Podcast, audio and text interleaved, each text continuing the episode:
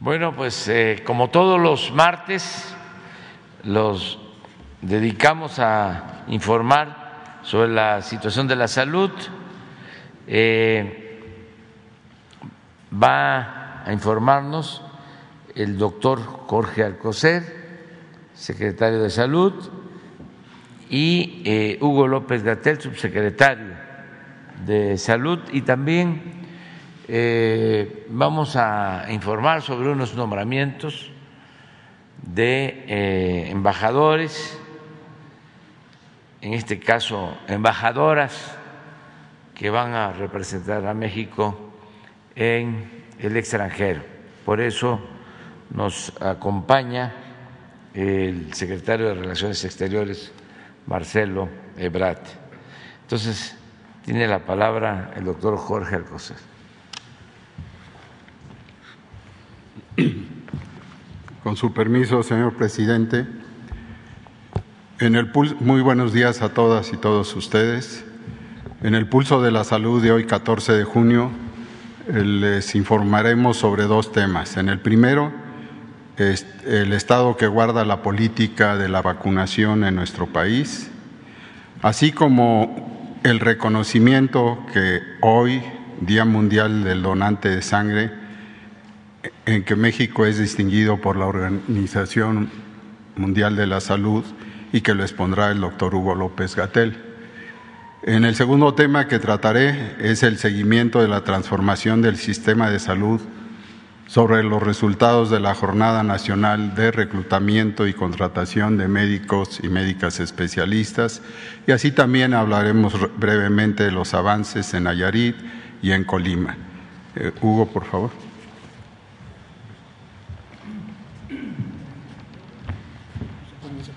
Con su permiso, presidente. Secretarios, buenos días, muy buenos días, tengan todas y todos ustedes.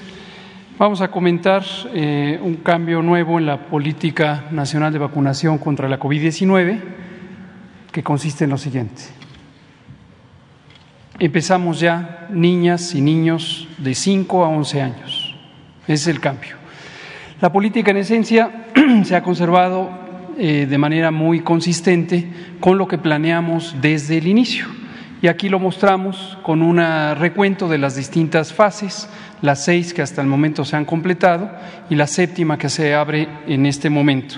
Empezamos el programa de vacunación contra COVID-19 en la última eh, semana de 2020, en diciembre de 2020. Desde el principio establecimos que los ejes de la política sería la priorización de acuerdo al riesgo, considerando principalmente la edad por ser la variante, la variable que determina el riesgo en mayor medida. Lo segundo, la oportunidad de proteger a grupos de la población que son de mayor riesgo o mayor vulnerabilidad, ya sea por condiciones eh, físicas o biológicas o sociales, como las comorbilidades, como las condiciones de eh, pobreza y también ocupacionales, como fue el caso del personal de salud. Y el tercer eje ha sido la posibilidad de utilizar la vacuna como un mecanismo para normalizar las actividades de interés público y por eso se vacunó en su momento a todo el personal educativo de todo el país y también en sitios estratégicos como la frontera eh, norte o algunos puertos turísticos de importancia. Estos tres ejes se han mantenido constantes, han guiado la política y se puede ver en las distintas fases, de acuerdo a los grupos de edad, cómo fuimos completando de arriba hacia abajo, desde las personas más añosas hacia las personas más jóvenes.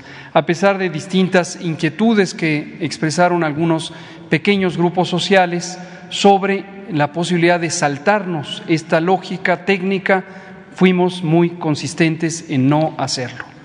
En su momento eh, fuimos abriendo la vacunación de acuerdo a los distintos grupos de edad. Y pueden ver ustedes la secuencia guiada por esas flechas que es en el calendario, cómo fuimos abriendo a los distintos grupos de edad.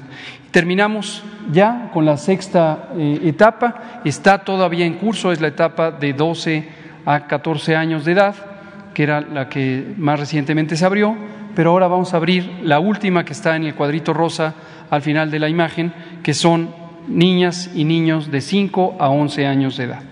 Para ese propósito, como lo habíamos eh, dicho, cuando lo tuviéramos listo lo anunciaríamos, ahora lo anunciamos, ya se ha firmado el contrato con la compañía Pfizer para la vacuna Pfizer BioNTech, que vamos a adquirir alrededor de 8 millones de dosis que nos permitirán iniciar este proceso de vacunación.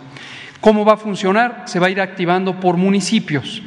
La modalidad va a ser principalmente en instalaciones convencionales de salud, pero también algunas unidades temporales, como los famosos macrocentros y otras eh, unidades especiales.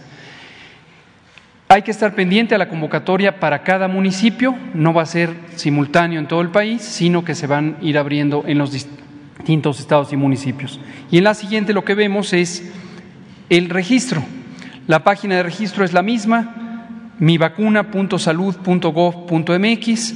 Hay que registrarse, eso ayuda muchísimo a la programación logística de los operativos municipales y el registro se abre a partir de este jueves pasado mañana, este jueves 16 de junio.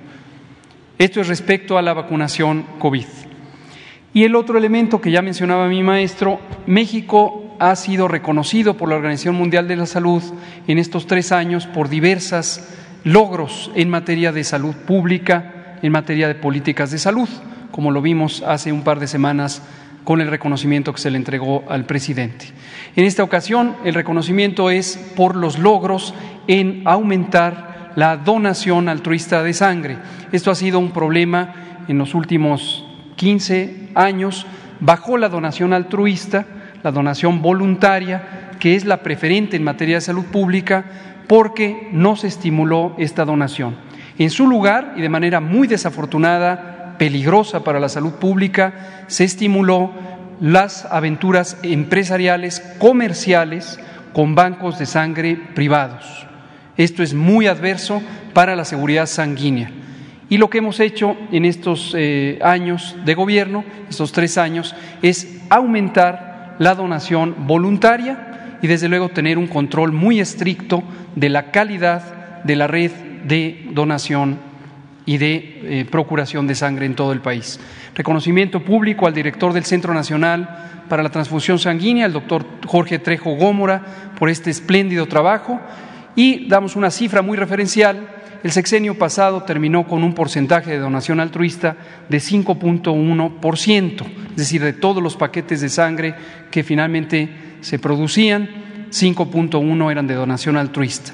En 2020 cerramos con 8.5 y tenemos un promedio de todo este periodo de casi 7%.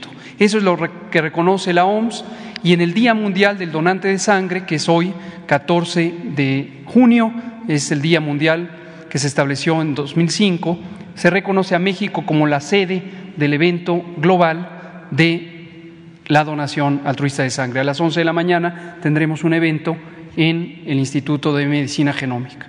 Muchas gracias. Con su permiso, señor presidente. Pues sí, me sumo al agradecimiento a la población mexicana por esa, esa muestra de solidaridad para donar sangre y que desde luego ya fue explicado claramente, pero es gracias a todos los mexicanos. En relación al tema de la transformación del sistema de salud, eh, quiero mencionarles que no hay duda de que la jornada de reclutamiento de médicos es un hecho inédito en la salud de México. Se ofertaron 14.323 plazas vacantes y como podemos ver en esa eh, primera imagen, en las mesas de acreditación eh, para ello se enviaron 21.840 correos para convocar a los postulantes. Se, estuvo, estuvieron presentes 706 representantes del sector salud y se utilizaron 300 computadoras para poder trabajar en ello, lográndose en principio 40 sedes de acreditación y eh, en una jornada larga de nueve horas en las cuales se establecieron las diferentes mesas de trabajo. La siguiente, por favor, nos muestra cómo estuvo la jornada a nivel de reclutamiento, las llamadas, las eh, mencionadas 40 sedes que se habilitaron el sábado 11 de junio, Estas recubren todo el país, como ustedes ven, para poder tratar, repito, a los registros de 10.920 médicos y médicas. Hasta hoy no se ha presentado ningún incidente, todo ha sido en orden y con una amplia disciplina. En la siguiente podemos ver los resultados. Esta Jornada Nacional de Reclutamiento llevó al registro de 10.900 médicos y médicas, 6.229 no acudieron a la cita, el 57%, 4.499 médicas y médicas fueron entonces acreditados, o sea, el 41% pasan a la siguiente etapa y solo un 2%, menos de 200 médicos, eh, no acreditaron su eh, especialidad y desde luego esto está para ellos todavía pendiente. En la siguiente vemos el reclutamiento de los resultados por cada una de las cinco eh, dependencias que ustedes conocen.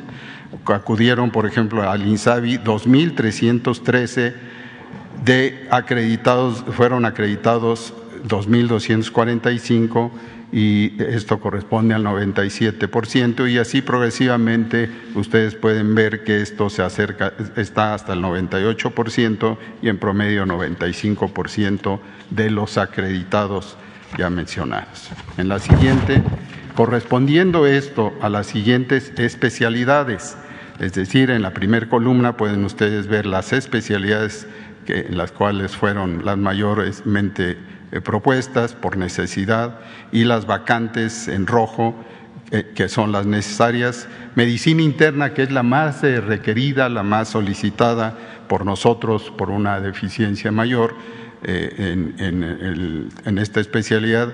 de 1.806 solo el 10%, 182 médicos fueron acreditados urgencias médico-quirúrgicas el 13%, ginecología y obstetricia, bueno, cerca de la, una tercera parte, 481 de los 1.579 necesarios, lo mismo en pediatría con un 27% y en mayor cuantía eh, anestesiología de 1.297 necesarias eh, acudieron y fueron acreditados 663, en, en, cirugía general también cerca de la tercera parte.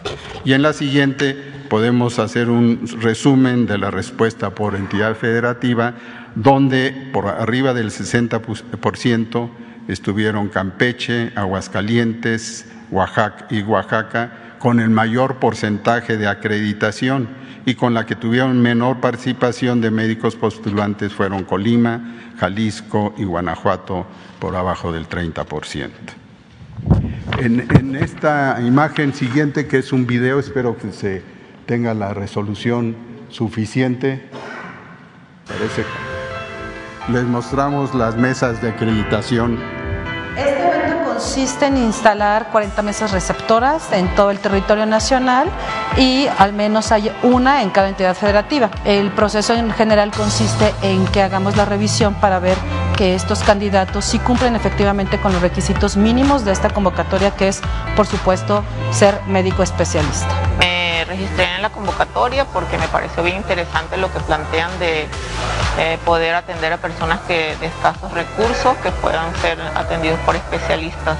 El proceso me ha parecido bien fácil, me registré por mi casa, en mi, laptop y pues eh, recibí el correo electrónico y aquí estoy, presenté ya mi documentación y todo ha sido favorable. Y el día de hoy acudí al llamado de la convocatoria de médicos especialistas 2022. Afortunadamente es un proceso rápido, eh, se me ha atendido de una manera oportuna y ya puedo entregar toda la documentación. Voy a estar en espera de lo que nos confirmen ellos a través del correo electrónico, pero me siento muy satisfecho por la experiencia del día de hoy. Bueno, me parece... Eh una oportunidad muy buena para los médicos que tenemos especialidad.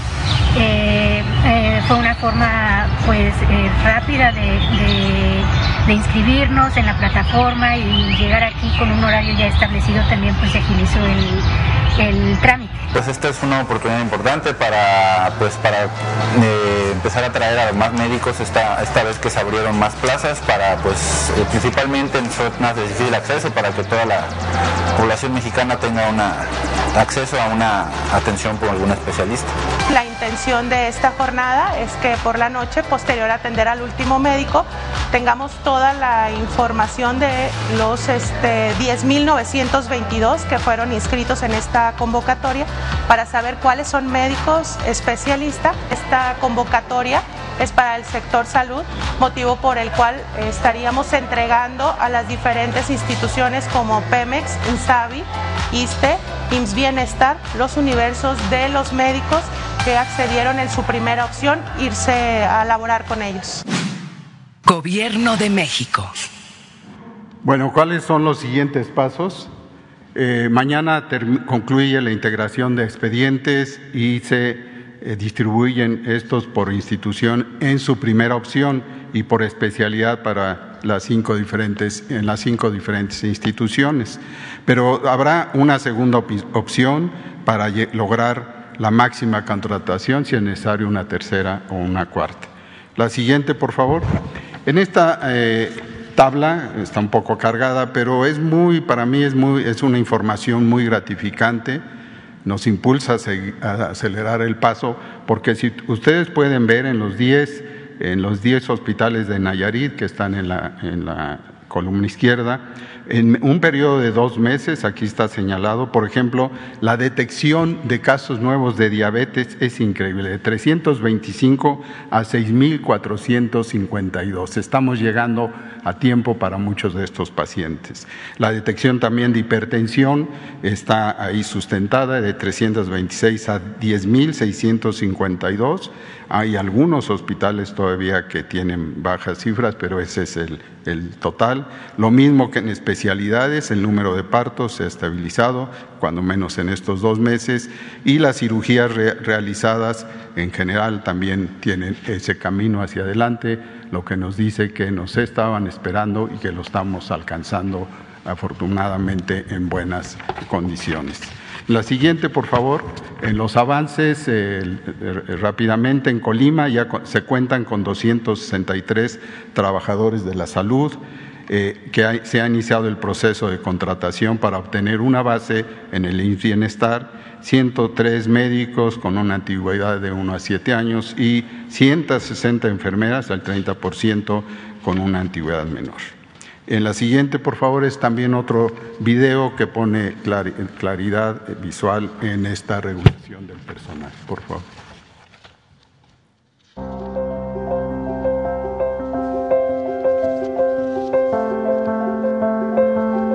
Eh, fuimos convocados del parte del programa IMSS Bienestar para venir a hacer las pruebas eh, psicométricas y exámenes médicos para poder entrar al proceso de selección. Estamos esperando esta oportunidad desde hace varios años y junto con mis compañeros estamos muy emocionados por esta oportunidad. Yo llevaba trabajando de suplente ya casi cuatro años sin recibir nada de apoyo. Compañeros y yo hemos estado trabajando como suplentes con nada de prestaciones, este, sin oportunidades para un crecimiento laboral. Son 11 años que he estado esperando por algo propio, algo que ya pueda ser fijo para nosotros. Entonces, el que se haya presentado este programa de INS Bienestar, en el cual se nos haya tomado en cuenta, significa mucho en lo personal, porque al menos es una esperanza de que se está dignificando nuestro trabajo y que también nos están dando el puesto y el honor, reconocimiento que merecemos. Y unas condiciones dignas para poder pues realizar nuestra, nuestra profesión, que a final de cuentas pues es el llegar a más gente y pues darle más cobertura a los servicios de salud que están actualmente. Migrar a este modelo para nosotros es poderles dar certeza a ustedes. En Colima, en una primera fase, dividida en tres etapas, donde ustedes son esa primera etapa, se van a avanzar con 833 espacios.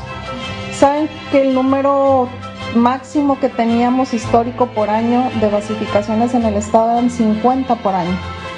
Entonces se va a avanzar mucho más de lo que se ha hecho en los últimos 12 años en nuestro estado pero además dándoles tranquilidad a ustedes. En lo que realmente me gustó de, todo este proceso es que se, se está teniendo una excelente organización. Se nota desde luego la voluntad política y se nota el deseo de hacer las cosas de manera correcta. Espero que todo resulte exitoso y de la mejor manera para todos los compañeros. Este, muchas gracias por todo, por estas oportunidades.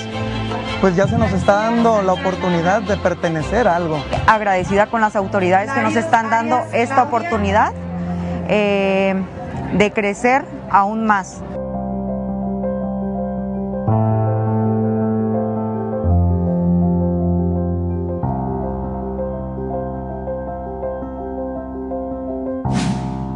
Gobierno de México. Bien, en, Colima los avances se enfocaron en esta semana en un programa emergente de abasto.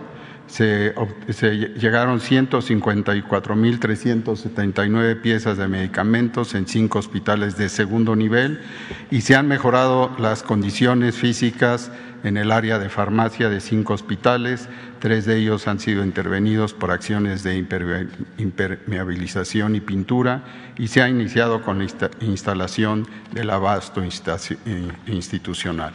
En la última está el teléfono donde todos pueden reportar incidentes en el programa de transformación que se está conduciendo por indicaciones del señor presidente. Muchas gracias.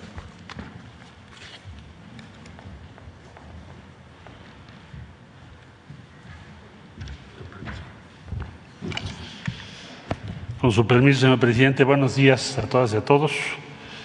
Para informar que por instrucciones del presidente de la República presentamos la solicitud de beneplácito al gobierno de Chile para la designación como embajadora de México ante ese país de Alicia Bárcena, quien ha tenido una muy destacada carrera y trayectoria en la Organización de las Naciones Unidas.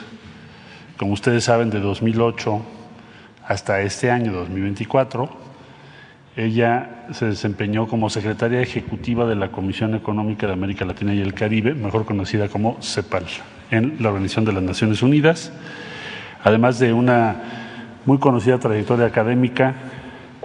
Ella tiene maestría, tiene doctorado honoris causa y es muy reconocida en todo el mundo, diría yo, porque fue también secretaria adjunta de Ban Ki-moon cuando fue secretario general de las Naciones Unidas.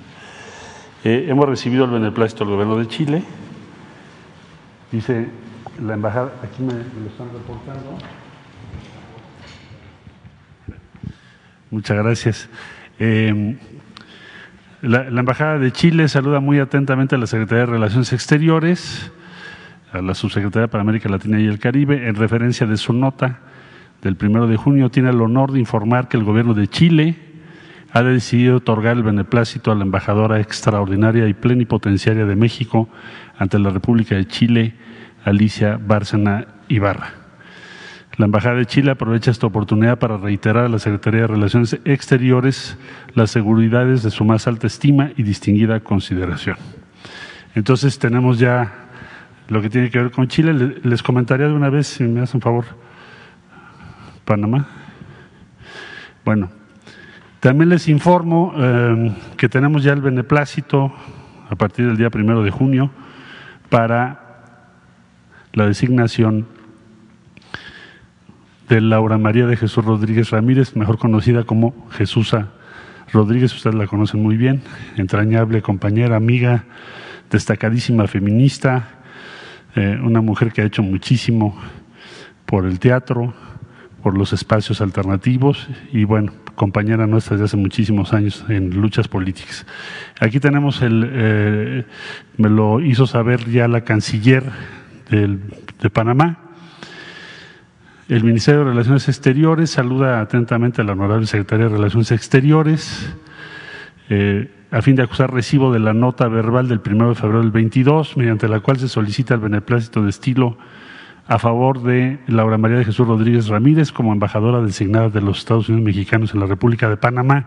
El Ministerio de Relaciones Exteriores tiene a bien comunicar a la honorable Secretaría de Relaciones Exteriores eh, que el Gobierno Nacional ha tenido a bien otorgar el beneplácito de estilo a favor de la honorable señora Laura María de Jesús Rodríguez Ramírez, mejor conocida como Jesús entre nosotros, como embajadora extraordinaria y plenipotenciaria de los Estados Unidos mexicanos en la República de Panamá. El Ministerio de Relaciones Exteriores se vale de la ocasión para reiterar a la honorable secretaría eh, las seguridades de su más alta y distinguida consideración. Esto es el primero de junio y ahora que tuvo ocasión de estar con el presidente de Panamá y la canciller en la Cumbre de las Américas, les agradecimos cumplidamente este beneplácito que nos permite seguir adelante en las relaciones entre ambos países. Y también informarles que por instrucciones del presidente estamos presentando la solicitud de beneplácito para el caso de Colombia en la persona de Patricia Ruiz Anchondo, eh, ustedes recordarán su último cargo más reciente, fue procuradora social de la Ciudad de México, ya lo había sido antes, hizo un brillante papel, también una compañera entrañable de hace muchos años que ha tenido una muy destacada participación pública. Tres mujeres, política exterior feminista y reconocimiento a perfiles diversos que representan la riqueza de la presencia femenina en México y en nuestra política exterior. Cumplido, señor presidente.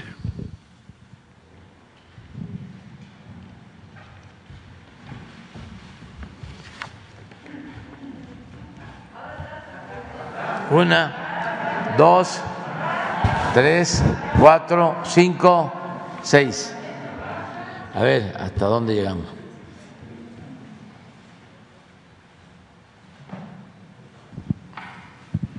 Gracias, presidente. Sandra Aguilera, de Grupo Larsa Comunicaciones. Presidente, eh, le quiero informar acerca de la última denuncia que hice acerca de los biopolímeros y los charlatanes que están inyectando estos aceites y que es necesario legislar.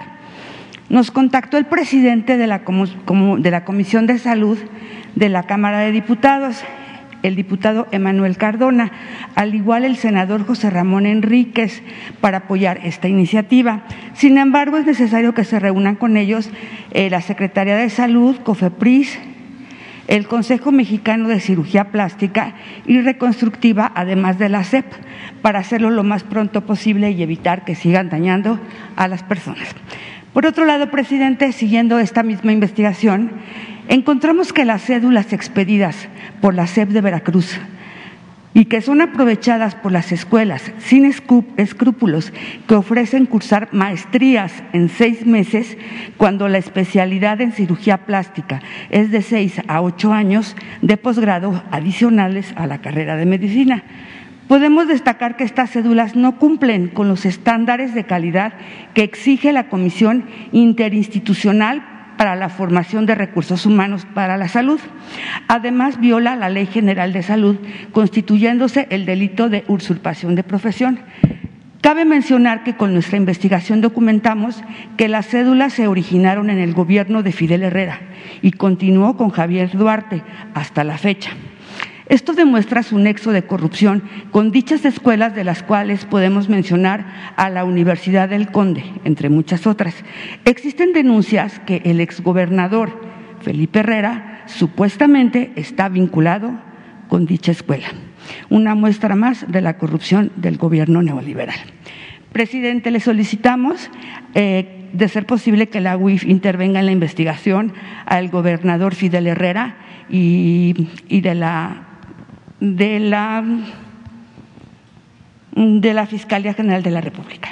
Y por otro lado, si serán anuladas estas cédulas otorgadas por esta SEP de Veracruz para terminar con estas prácticas que están cobrando muchas vidas humanas.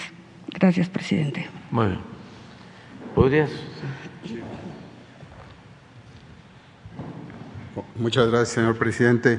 Efectivamente, esto lo teníamos ya en respuesta parcial, estoy de acuerdo en lo, que sugiere, pero no me corresponde. Pero el reconocimiento, como ustedes saben, de validez oficial de estudios, el llamado REBOE, que se conduce en todas las especialidades, en el caso en particular del Centro de Estudios Universitarios del Conde, SC, de Veracruz, es estatal, es un REBOE estatal, está eh, eh, signado como Rebo diagonal CEP 0051-214. En esta universidad se ofrece maestría en medicina estética y longevidad, así como del Instituto Superior de Medicina, que está también en Veracruz, del mismo dueño, eh, que ofrece maestría en cirugía estética.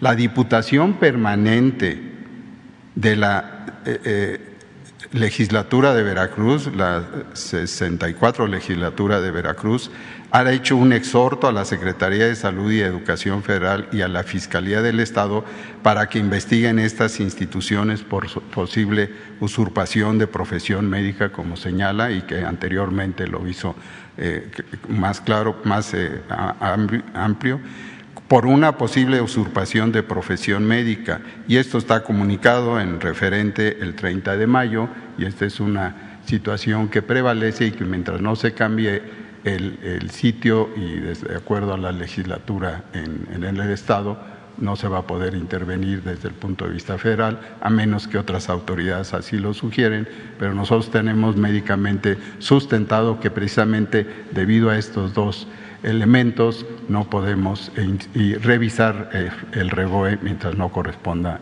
al nivel federal.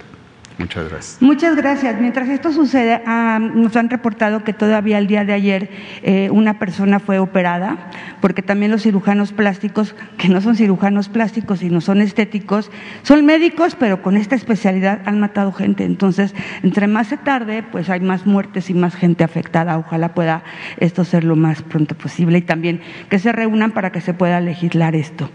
Eh, por otro lado, presidente, bueno, quería preguntarle si ya existen vacunas en nuestro país para contener el brote de la viruela del mono. Y mi siguiente pregunta es este para el canciller. Eh, ¿Cómo se llevará a cabo el programa de jóvenes construyendo el futuro en Estados Unidos? Si solo será para mexicanos o, para, o realmente para todos los latinos. ¿Y qué empresas tutoras se van a poder registrar en esta página? Muchas gracias por su respuesta. Muy bien. Pues antes de darles la palabra este, a Hugo y eh, a Marcelo, ¿verdad?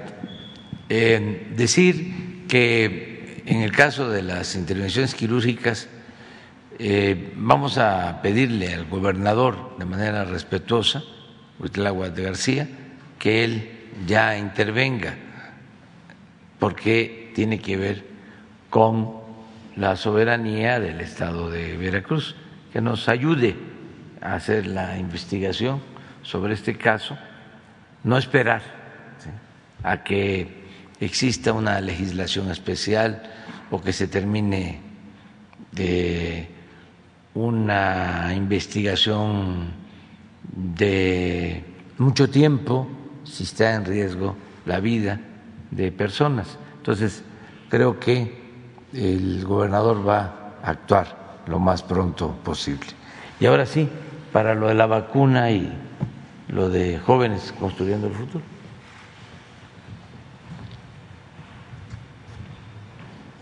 Gracias, presidente, con gusto.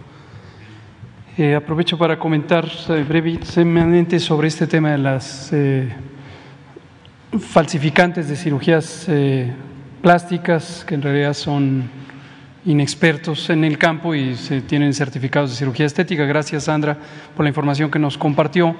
En buena medida esta contribuyó a que COFEPRIS pudiera integrar su expediente que permitió que el pasado 9 de junio emitimos un aviso, un aviso de riesgo por una red de clínicas de cirugía estética en donde la gran mayoría de sus participantes no tienen acreditaciones académicas y tampoco las propias clínicas tenían los certificados de establecimiento apropiados. Esta red de clínicas estéticas eh, de alta gama en términos de sus costos eh, había permanecido irregular por varios años ya o quizá más de un sexenio. Pero gracias por esto. Respecto al tema de la viruela símica, o popularmente conocida como viruela del mono viruela del simio, esta es una enfermedad infecciosa causada por un virus eh, que es pariente, semejante a la viruela humana, la viruela que afectó a la población humana hasta 1980. La viruela humana es una enfermedad que es la única experiencia de una enfermedad infecciosa humana que fue erradicada, es decir, eliminada por completo de la faz de la Tierra por la acción de la salud pública. Vacunación, vigilancia epidemiológica, eh, comunicación de riesgos y muchas eh, intervenciones. Llevó 200 años eh, erradicarla, desde que se inventó la vacuna hasta que en 1980 la Organización Mundial de la Salud la dio por erradicada.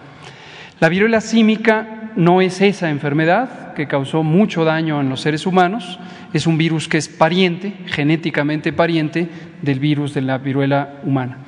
El virus de viruela del mono eh, es convencional en poblaciones de simios, por eso su nombre, principalmente en África, en la zona central y en la zona occidental. Hay siete naciones que tienen eh, permanentemente la circulación de este virus en distintas especies de monos, de simios. También puede transmitirse a roedores.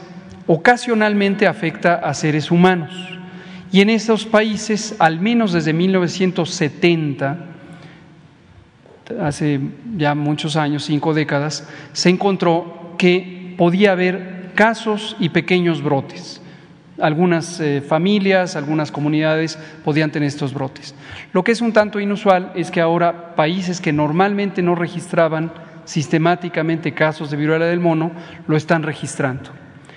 Hay una percepción posiblemente amplificada sin una base científica, sin una base técnica, de que este es un brote en rápida expansión. Lo más probable es que es un brote donde la información está haciendo que se descubra algo que llevaba muchos, muchos años. Por lo menos en los últimos 15 años ha habido brotes en Europa, ha habido brotes en Estados Unidos, ha habido brotes en muchas naciones y Hoy que tenemos mayor propensión a registrar las cosas porque estamos sensibilizados socialmente por la pandemia de COVID, nos percatamos más de algo que posiblemente estaba ahí desde hace mucho tiempo. Lo digo porque desde luego los sistemas de vigilancia epidemiológica, los sistemas de salud pública, le damos un seguimiento, hacemos vigilancia, identificamos. En México teníamos ya la técnica de diagnóstico desde que se informaron los casos en Europa y ya comentamos que tenemos algunos casos. En este momento ya llevamos cinco casos en México, eh, cuatro en la Ciudad de México, uno que fue notificado en Jalisco y confirmado en Estados Unidos. El paciente mm, en pocas horas de que estuvo en atención en México se fue a Estados Unidos, donde reside.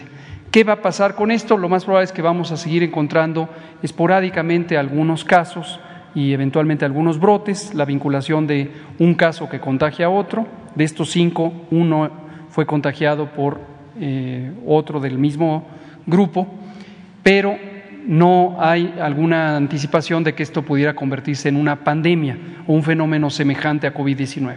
Entonces es muy importante mantener la claridad y no dejarse llevar por el pánico y sobre todo por esta eh, ola mediática que en el mundo entero existe y eh, identificamos algunas características de que es posible que haya un estímulo por parte de ciertos grupos de la industria farmacéutica, a diferencia de hace unos cuatro años o cinco, eh, hoy hay dos vacunas que en su momento fueron desarrolladas para la viruela del humano y tienen una protección mediocre hacia la viruela del mono.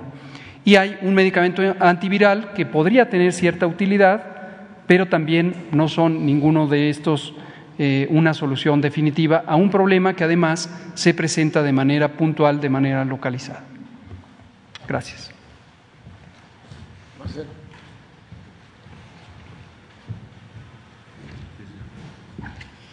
Bueno, en, en, efecto, por instrucciones del señor presidente, iniciamos Jóvenes Construyendo el Futuro en Los Ángeles, estamos empezando. Después se va a extender a otras ciudades de Estados Unidos. El, eh, programa tiene previsto en esta primera etapa tener 3.000 jóvenes, 300 coordinadores de esos jóvenes en equipos de 10 y está diseñado para hijas, hijos de mexicanos que están en los Estados Unidos en condiciones difíciles. Es decir, que no les han sido reconocidos sus derechos y por consiguiente tienen todo en contra. También estamos trabajando en paralelo un programa de salud, de apoyo a la salud, también para estas familias. Eh, acabamos de iniciar y el diseño del programa es para ese sector en particular, que por cierto es muy relevante en Estados Unidos. Eh, México está aplicando, por supuesto, ese programa en nuestro país, como saben ya más de un millón y medio de jóvenes. Eh, lo estamos aplicando en El Salvador, en Honduras. Eh, estamos por arrancar en Guatemala y ahora en los Estados Unidos con nuestra comunidad también, porque esa fue la instrucción que nos dio el señor presidente. ¿Qué empresas van a participar allá? Estamos ahora haciendo el listado. Primero buscamos a las empresas que tienen vínculo o son aliadas de la comunidad mexicana por razones obvias. Es el primer sector con el que vamos a trabajar allá en los Estados Unidos, incluyendo algunas instituciones de respaldo a la comunidad méxico-americana.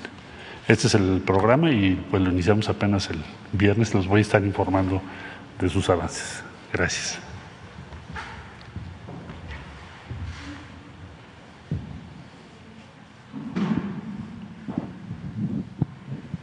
Buenos días, presidente, secretarios, compañeras y compañeros. Eh, Beatriz Contreras Castillo, de Revista Polemón. Eh, bueno, sabemos que en Nuevo León hay una fuerte escasez de agua y eh, se reveló que 15 empresas acaparan un total de 44 millones 490 mil 222 metros cúbicos anuales de agua de toda la entidad entre ellas FEMSA y otras más, cuando para uso doméstico solo se destina un millón treinta y tres mil novecientos cincuenta metros cúbicos. Ante esta terrible escasez que enfrenta el Estado, ¿es posible que la Federación intervenga en estos casos en los que las empresas están acaparando el agua o existe algún plan frente a esta gran escasez? Bueno, eh, se tiene comunicación con el gobierno de Nuevo León, y se ha hablado con empresarios y hay colaboración del sector empresarial de Nuevo León y en especial de Monterrey, de la zona conurbada, para eh, ayudar en el abasto de agua. Eh, yo espero que sea temporal, que ya eh, comiencen las lluvias y que se deje de padecer la escasez de agua.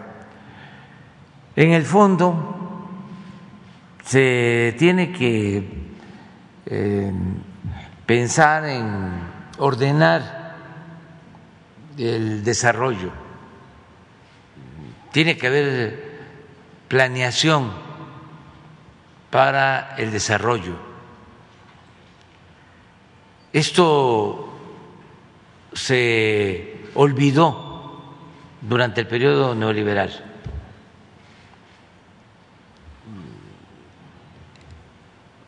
Se permitió que se instalaran empresas eh, en cualquier parte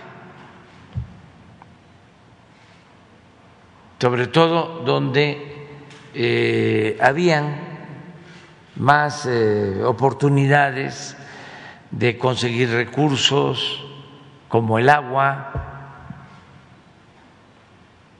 donde las autoridades eh, otorgaban permisos sin tomar en cuenta la escasez o las limitaciones de agua, el abatimiento de los mantos acuíferos. Entonces, el periodo neoliberal, entre otras cosas, se caracterizó por la anarquía, por el desorden.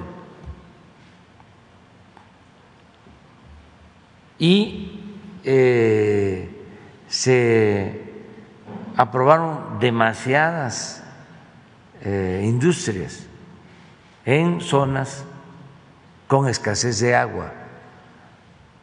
Se llegó al extremo de dar permisos para crear plantas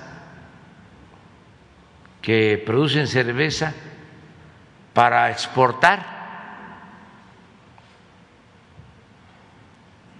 y esto con agua del desierto o del semidesierto o donde no hay agua. Imagínense qué irresponsabilidad. Esto sucedió mucho en el norte, entonces hacia adelante hay que tener cuidado con la autorización de permisos si no se tiene agua y hay que eh, dar preferencia al agua para el uso doméstico.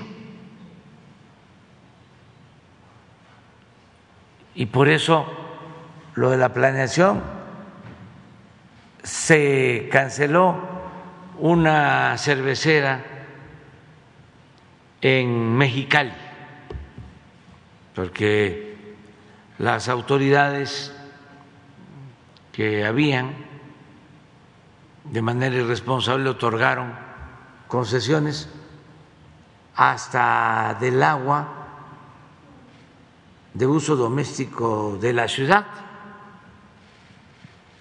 y se produjo todo un movimiento ciudadano con mucha razón y se llevó a cabo una consulta y la gente dijo no porque nos vamos a quedar sin agua. Afortunadamente esta empresa eh, entendió de que era irracional el poner la planta porque estaban cerca de la frontera y el permiso que tienen es para exportar la cerveza, no para venderla en México.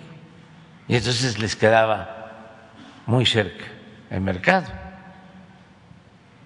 Pero con dimensión social aceptaron los argumentos y se les propuso que eh, establecieran su fábrica en el sureste donde hay suficiente agua.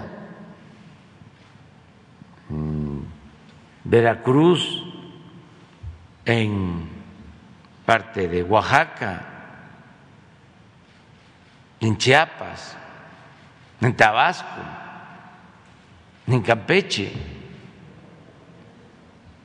Y ellos optaron por invertir en Veracruz compraron un terreno de 300 hectáreas, este, se hicieron los estudios, hay agua suficiente, no afecta a la población, ni en el corto, ni en el mediano, ni en el largo plazo.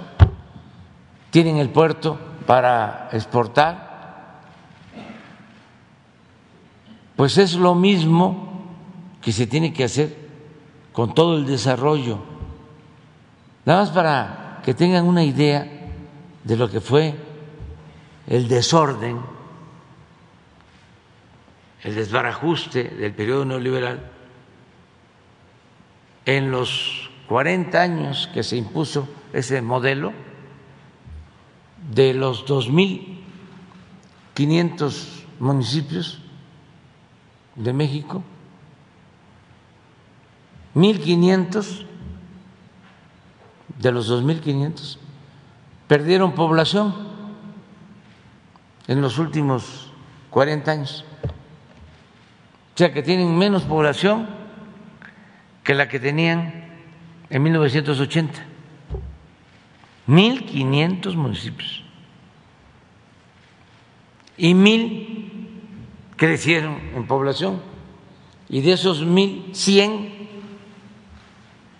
con tasas de crecimiento elevadísimas porque fue un crecimiento económico concentrado en regiones del país, no fue horizontal, porque no hubo planeación, porque para los tecnócratas no debería de existir el Estado, todo debe quedar de acuerdo a su concepción al mercado y el Estado no debe de dedicarse a la planeación ni a promover el desarrollo. Esa es una concepción eh, que se impuso durante muchos años y que ahora ya no, ya es distinto, no es dar permisos a diestra y siniestra sin tomar en cuenta los recursos naturales, sobre todo el agua, y sí, y sin este, pensar en la gente y considerar que lo principal es la salud de los ciudadanos. Imagínense en la laguna, porque también hubo exceso en la siembra de la alfalfa para la producción de leche, que requiere de mucha agua. La leche es agua, básicamente, con otros elementos, pero se requiere muchísima agua. ¿Qué sucedió?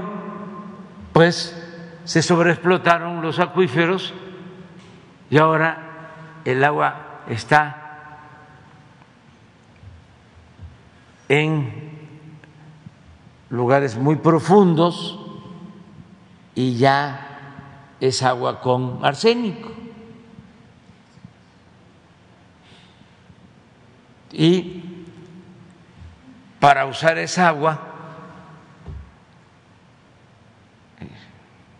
en uso doméstico hay que tener plantas de tratamiento de arsénico. Imagínense a dónde se llegó. Por eso hay un plan ahora que se llama agua saludable para la laguna y se convenció a los productores de leche y ellos están ayudando, aportando agua y buscando que se pueda trasladar parte de esta actividad muy importante, la producción de leche, a otras regiones del país donde se tenga agua y que también se tecnifique todo el proceso de producción, que se puedan mejorar los sistemas de riego, y es lo que se está haciendo. Pero el caso de Nuevo León es para pensar que ha crecido demasiado el número de empresas que se han instalado, que demandan agua y que ya no hay agua suficiente. Entonces, sí se tiene que llevar a cabo una planeación hacia adelante se va a resolver esta situación, todos estamos ayudando, están ayudando los empresarios, pero hay que pensar hacia adelante. Eh, puedo poner otros ejemplos del porqué de la importancia de la planeación. La Ciudad de México. Aquí había mucho desorden también, se ordenó, se dijo, en estas delegaciones, ahora son alcaldías, se puede construir, porque la delegación Cuauhtémoc en los años 70 llegó a tener un millón de habitantes y ya para el 2000 tenía 500 mil, había perdido la mitad.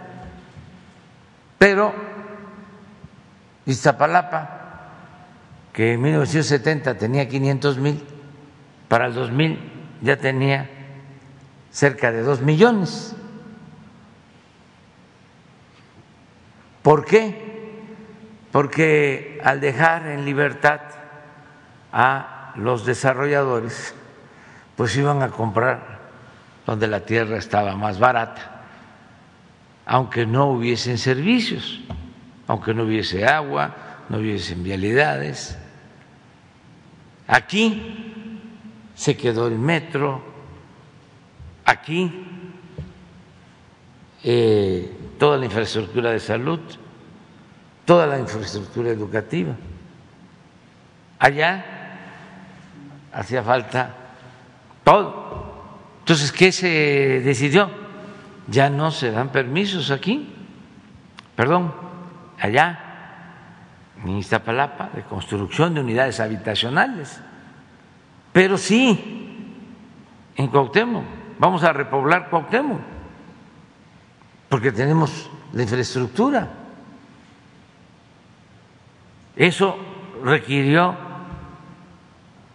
en mis tiempos de un bando que continuó Marcelo y se ha cuidado. Ahora ya volvió a poblarse Cuauhtémoc porque ya ha transcurrido el tiempo, lo mismo la Miguel Hidalgo, la Benito Juárez, la Venustiano Carranza, eh, y se controló el crecimiento poblacional. En Tlalpan, que de 120 mil habitantes pasó a 600 mil,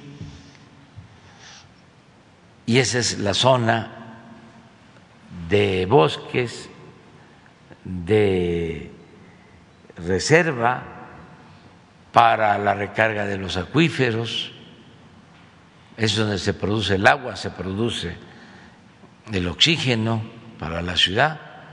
Entonces, todo eso requiere de eh, planeación. ¿Qué sucedió entonces? Se fueron al Estado de México miles, millones de viviendas en Iztapaluca, en Chalco, Chimalhuacán, sin servicios, con problemas serios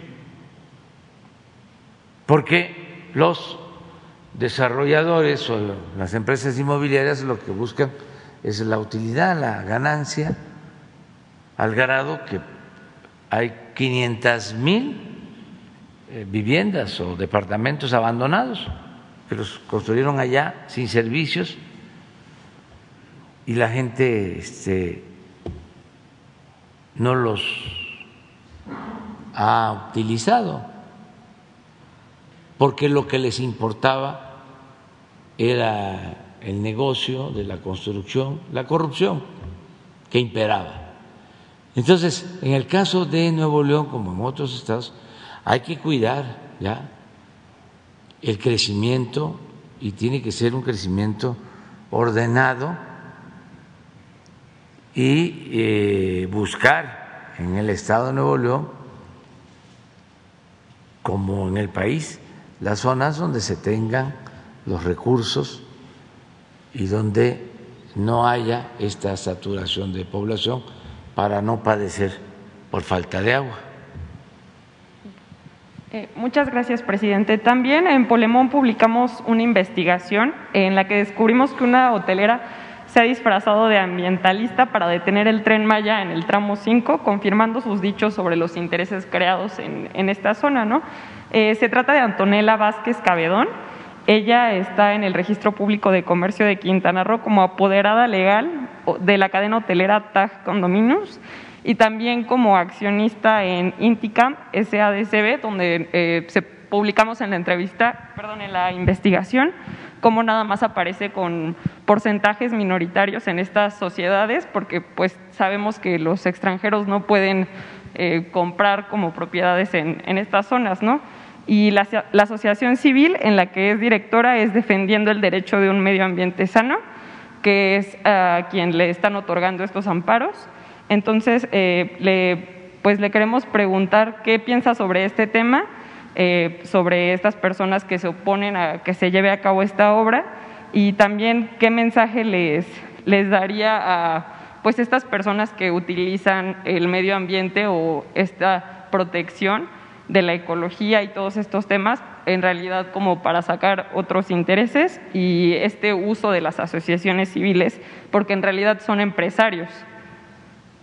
Pues es que eh, no, no, no, no se resignan a que ya hay cambios. Antes todo lo resolvían con moches, porque son muy corruptos. Entonces, eh, querían llevar a cabo una inversión en la Riviera Maya y este, sobornaban a autoridades y hacían lo que querían y financiaban a estos grupos pseudoambientalistas y tenían también sobornados a los medios de comunicación, no en general, ¿no? Porque siempre ha habido prensa independiente y libre. Pero eso ya se terminó. Y ellos se resisten, piensan que es lo mismo. Y sí, en efecto, donde eh, están los amparos es en la zona eh, de más plusvalía turística. Y son los grandes inversionistas que se han apoderado de toda esa región. No piensan en los ejidatarios, no piensan en los campesinos, no piensan en el empleo, en el bienestar para la gente, en lo que significa para el desarrollo turístico el que la gente que llega a Cancún pueda internarse y conocer las zonas arqueológicas de la región maya y también ayudar con esa derrama económica a otros pueblos, porque ya lo hemos dicho, eh, el sureste se quedó en el abandono y lo único que creció fue Cancún y la Ribera Maya, Quintana Roo, y eso no todo el estado nada más el norte de Quintana Roo, Morelos, Yotompe Blanco, todo lo que es el sur de Quintana Roo, desde luego Felipe Carrillo Puerto, hay mucho abandono, mucha pobreza. Entonces, el tren es para que la gente que llega a Cancún y que va a llegar a Tulum también en avión, pueda introducirse a el sur de Quintana Roo, a Bacalar, incluso a Belice, a Campeche, por el lado del Golfo, a Yucatán, a Chiapas, a Tabasco. Esto va ayudar mucho, pero no tienen interés en beneficiar al pueblo y se disfrazan de ambientalistas, de ecologistas, son farsantes y viven de eso porque hay muchas de estas asociaciones que son financiadas hasta por eh, extranjeros y engañan, pero poco a poco ahí van saliendo las cosas y se sigue trabajando porque la mayoría de la gente está de acuerdo con el tren. ¿Quiénes presentan los amparos? Pues no son los dueños de la tierra, no son los ejidatarios, no son los campesinos, no son los propietarios de la tierra, son estas asociaciones que no viven en las comunidades.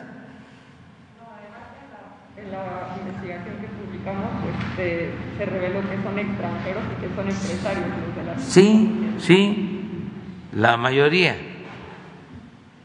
Y este apoyados por eh, intereses eh, pues eh,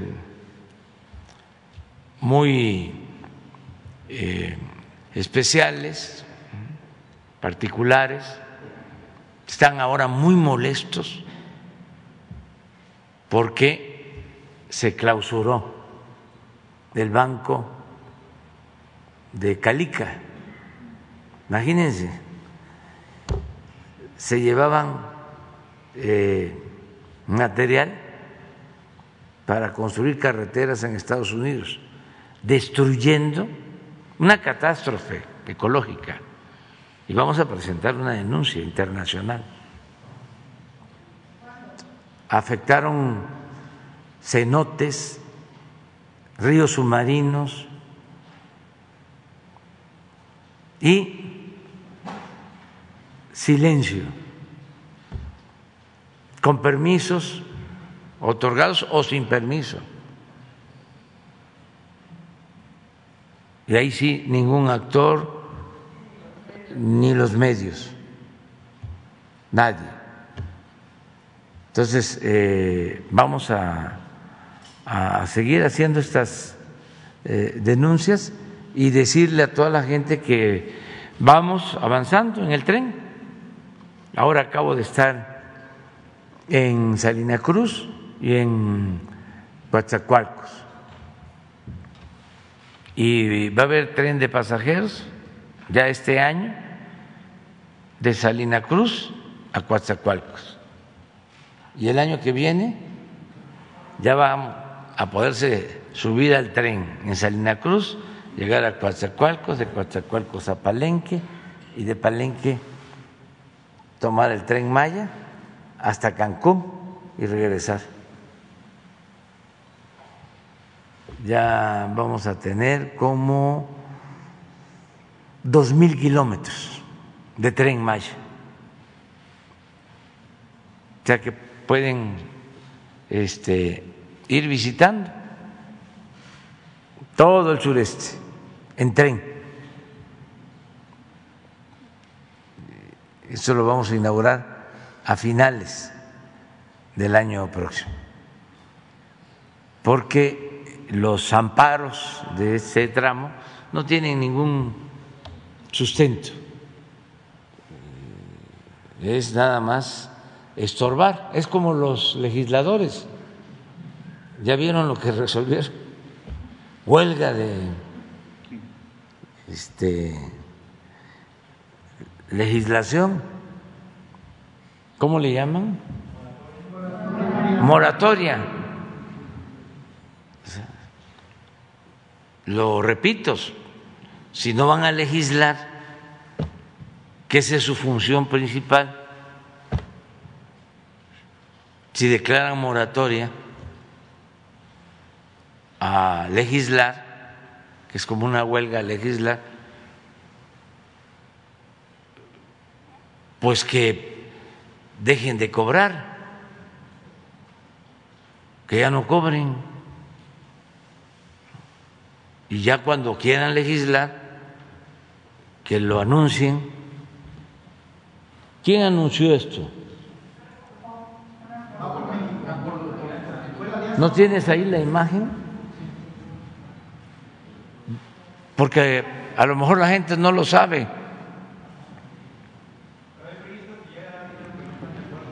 Pero vamos a, vamos a ver lo que acordaron.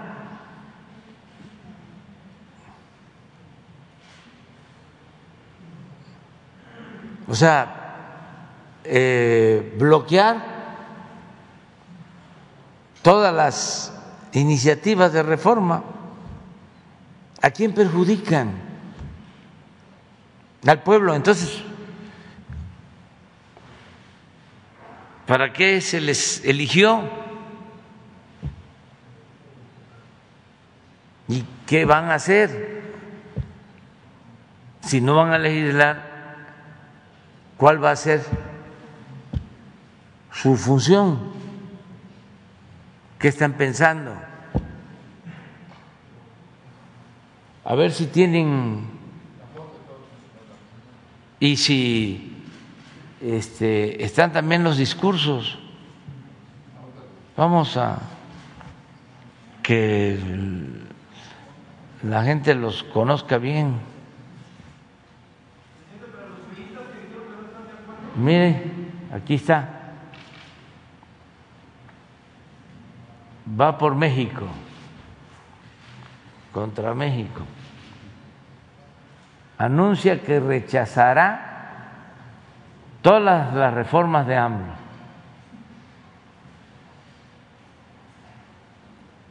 Sí, pero no, este es Aristegui que les ayuda mucho. No, no, no, no. Hay una donde dice que es este moratoria y donde dicen que no van a aprobar de que la Guardia Nacional se convierta o pase a formar parte de la Secretaría de la Defensa, que es lo que estamos planteando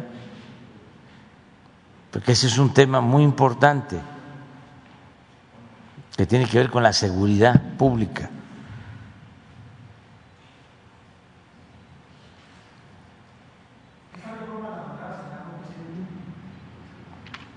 Sí, es una reforma constitucional, tiene que ir a las dos cámaras. Estamos viendo por dónde este, eh, puede entrar si por la Cámara de Diputados o la Cámara de Senado, las dos, la reforma electoral que hace falta y el que la Guardia Nacional pase a formar parte de la Secretaría de la Defensa para que no suceda lo que sucedió con la Policía Federal, que se pudrió, se corrompió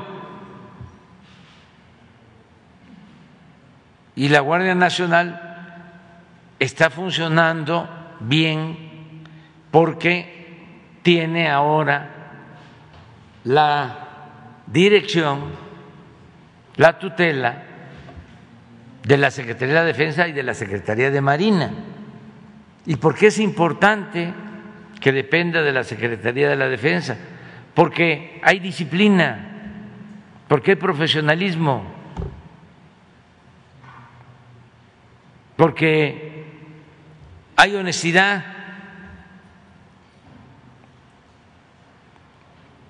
Se requiere para defender, para proteger a la gente. Entonces ellos, eh, los que no quieren que se proteja al pueblo, porque están protegiendo a delincuentes, siempre han protegido a delincuentes, tanto de cuello blanco como la delincuencia organizada, lo que quieren es que la Guardia Nacional dependa ya sea de la Secretaría de Seguridad Pública o de la Secretaría de Gobernación, para que un civil como García Luna sea el que maneje la Guardia Nacional. ¿De dónde salió García Luna? De ahí, del CISEN, de la llamada Procuraduría, de la Policía Federal, hasta llegar a secretario de Seguridad Pública. ¿Con qué experiencia? Nada. ¿Con qué convicciones? Ninguna. Un ingeniero que lo que sabía era intervenir teléfonos, que llevaba a los periodistas, porque fue haciendo labor, un político, en el buen sentido pues de la palabra, que llevaba a los periodistas, los acarreaba a una especie de búnker que tenía, en donde habían cámaras, y salían todos ahí, ahora sí, hablando de cámaras, apantallados. Y con una relación espléndida con los medios de información, hasta para hacer montajes con los medios de información. Y se llegó a convertir en el brazo fuerte de Felipe Calderón, en el hombre fuerte de Felipe Calderón. Y ya sabemos ahora, pues que tenía ligas con un grupo de la delincuencia organizada y por eso está en la cárcel acusado de eso en Estados Unidos, que por cierto voy a seguir insistiendo de que ya llevan mucho tiempo y no sabemos nada sobre ese juicio, como en otros casos sí, este, actúan con celeridad. Entonces, ¿qué quieren un García Luna?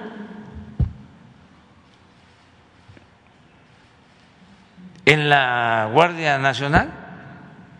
No, queremos que así como en la Secretaría de la Defensa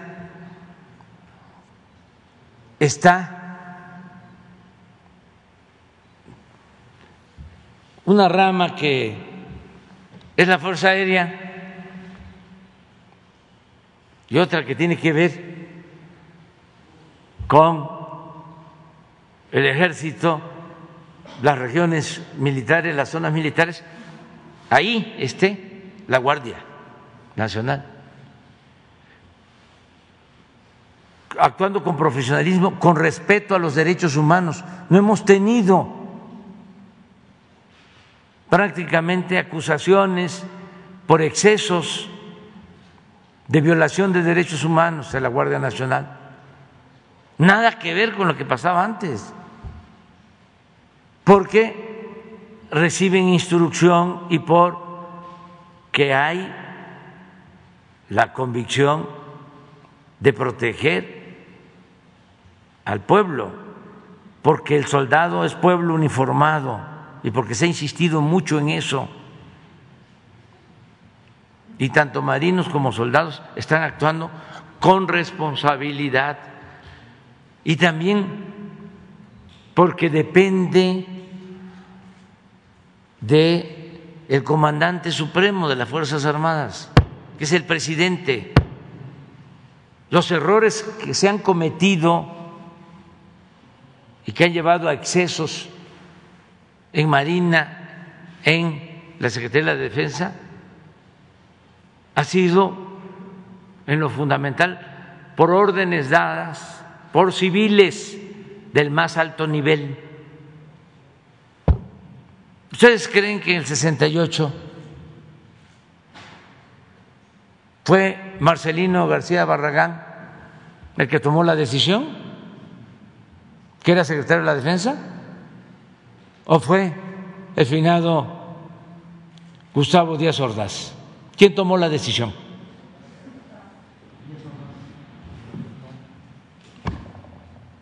Depende quién esté.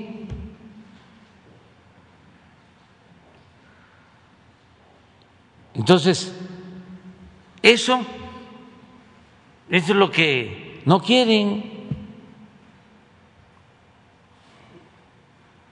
A ver qué dicen.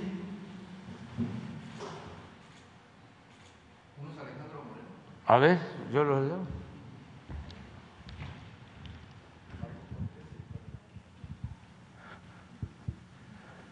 Fíjense, es respuesta a la petición ciudadana. O sea, hicieron una consulta a los ciudadanos, ¿no? ¿Les preguntaron a ustedes?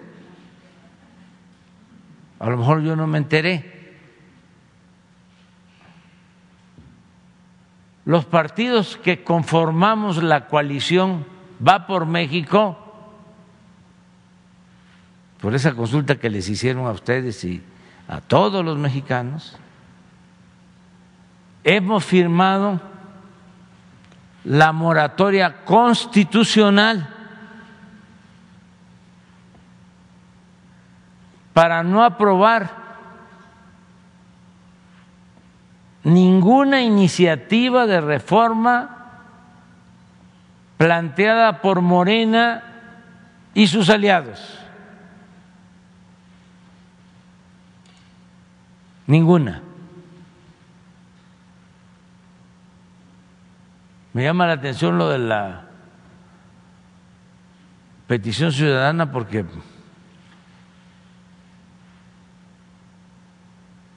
no me enteré de esa consulta. Marco Cortés del PAN, porque todo este es el bloque conservador el gobierno de Morena se ha dedicado a atacar y destruir programas solo por capricho autoritario.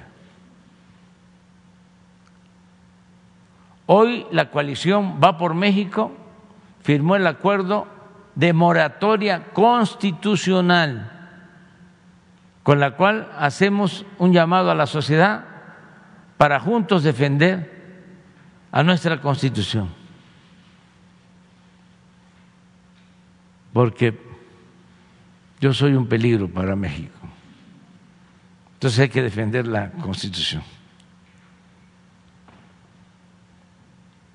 Otro partido del bloque conservador. Ante la urgencia de preservar nuestra república,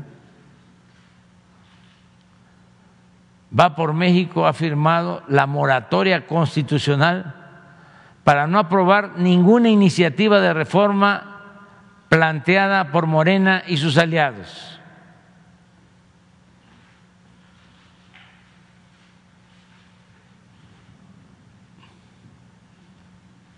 Entonces, pues si así están las cosas, ojalá y hoy salgan a ¿cómo se llama cuando se presenta una denuncia? A ratificar la denuncia. ¿O qué han pensado? Porque nada de ese este juego, esa simulación de que los líderes o dirigentes dicen moratoria constitucional y algún diputado o senador de estos partidos dicen no, no, no, no, no, eso no. Necesitamos una definición que hoy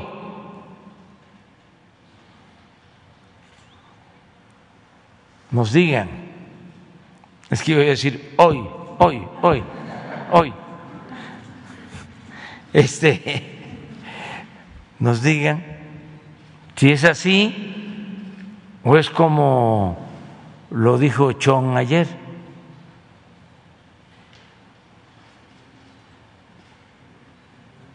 Para saber, pues, no el doble discurso, no la hipocresía.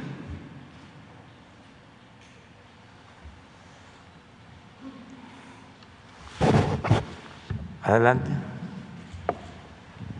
Gracias, señor presidente. Buenos días a todas y a todos. Liliana Noble de Pulso Saludable. Señor presidente, quisiera si me pudiera apoyar recordándome al menos tres de las estrategias que está impulsando su gobierno en materia de seguridad alimentaria que ha sido tan golpeada, primero por la pandemia de la COVID-19 y ahora con el conflicto en Rusia. Esa sería mi primera pregunta. Gracias.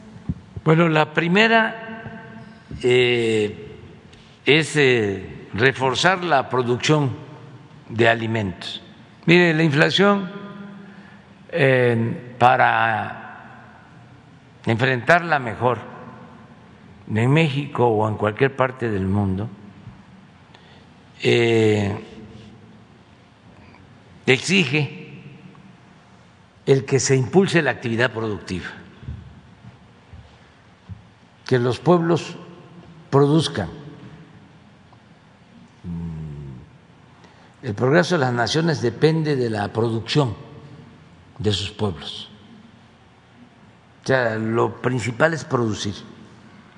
Esto también lo olvidaron los tecnócratas neoliberales. Y producir lo que se consume buscar ser autosuficientes. Eso protege. Por ejemplo, producir los energéticos, las gasolinas, el diésel, la luz, producir los alimentos. Eso es lo mejor. Lo otro son las fórmulas que les enseñan en todas las universidades del mundo a los economistas y son las que han aplicado en el periodo neoliberal, que si hay inflación, suban las tasas de interés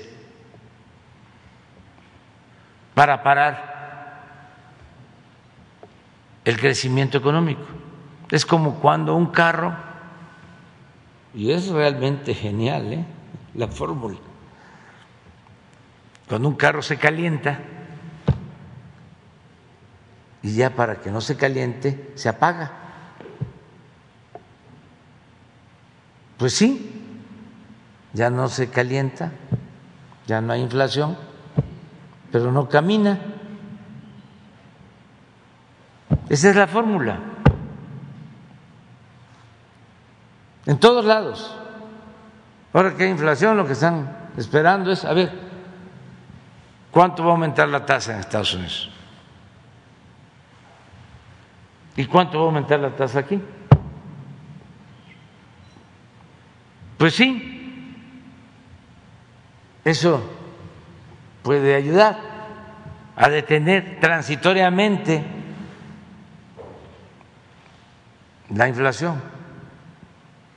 Pero el fondo es que se produzca que tengamos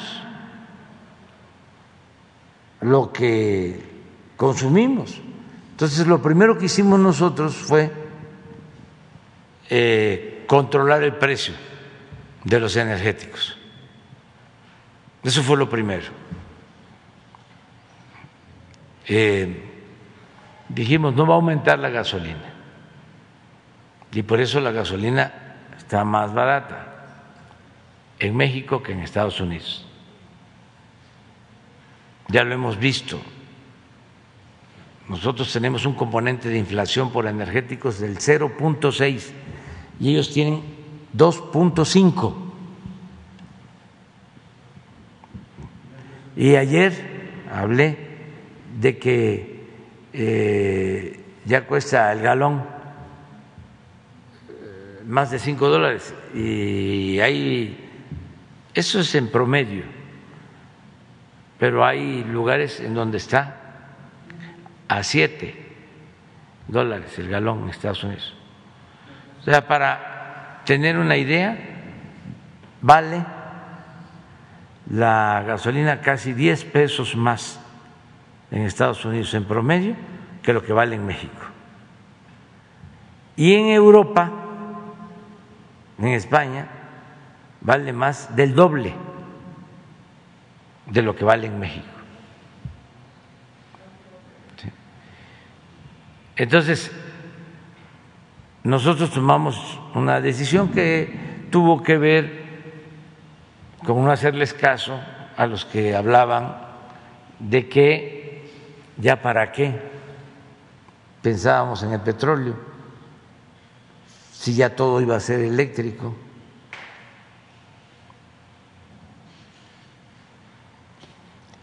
Y muchos dejaron de invertir en refinación. Cuando terminó o estaba en su apogeo la tremenda pandemia del COVID, habían en venta como 20 o 30 refinerías, porque pensaban que ya no era negocio pues entonces fue que compramos nosotros. No estaba en venta Deer Park, pero Shell sí tenía otras en venta. Y dijimos, estas no, queremos Deer Park porque ahí tenemos ya la mitad de las acciones. Y se compró Deer Park, y ayer hablaba yo de que ya tenemos ganancias en unos cuantos meses de 400 millones de dólares. Entonces, eso nos protege. Y en el caso de los alimentos, ¿qué hicimos? Lo que estamos haciendo. Sembrando vida, eh, estamos eh, convocando a los sembradores, que son 440 mil, a que eh, siembren maíz y frijol, los básicos. Eso se está haciendo.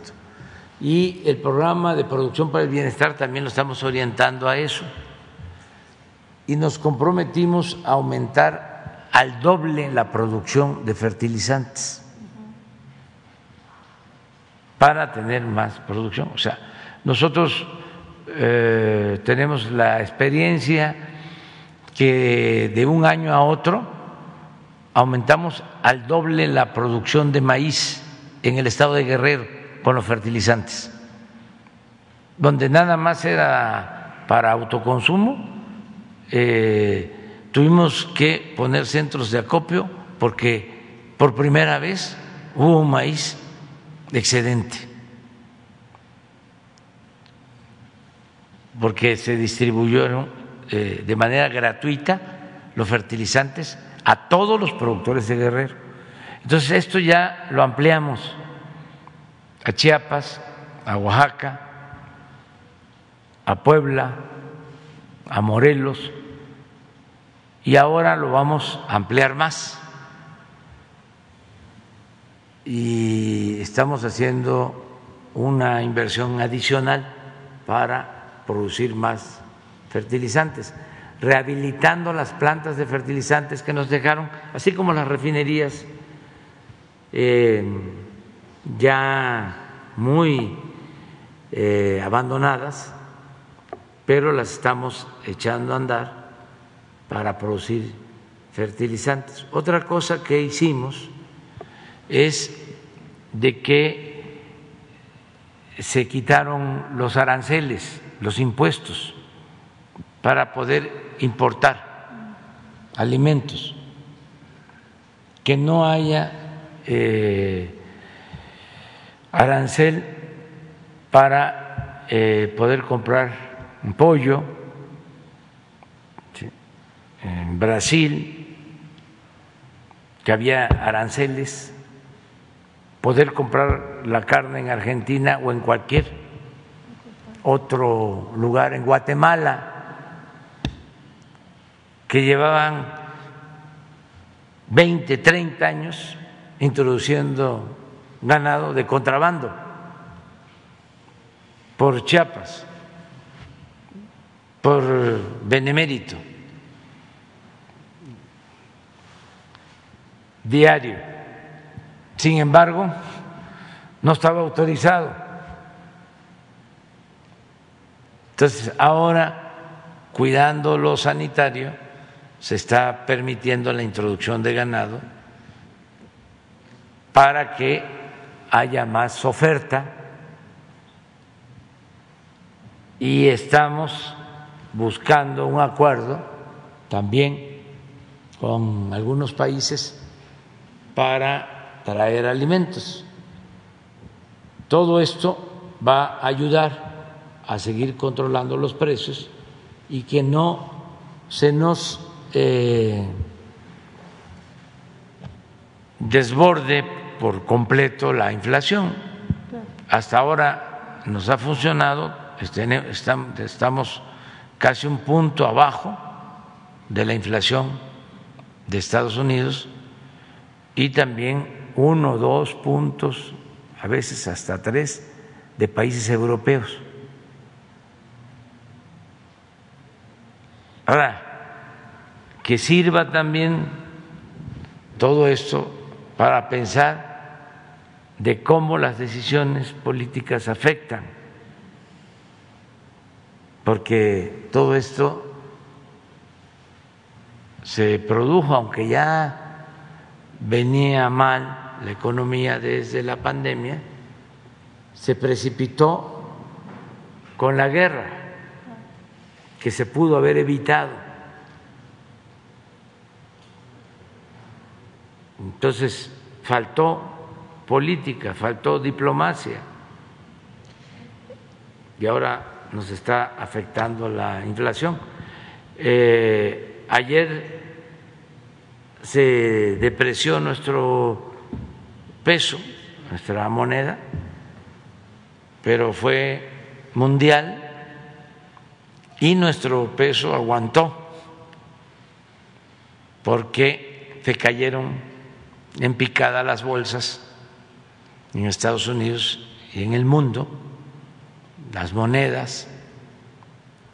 Sin embargo, aguantó nuestro peso y espero que hoy aguante también. Y hasta hoy eh, puedo decir que no ha habido devaluación en todo el tiempo que llevamos en el gobierno.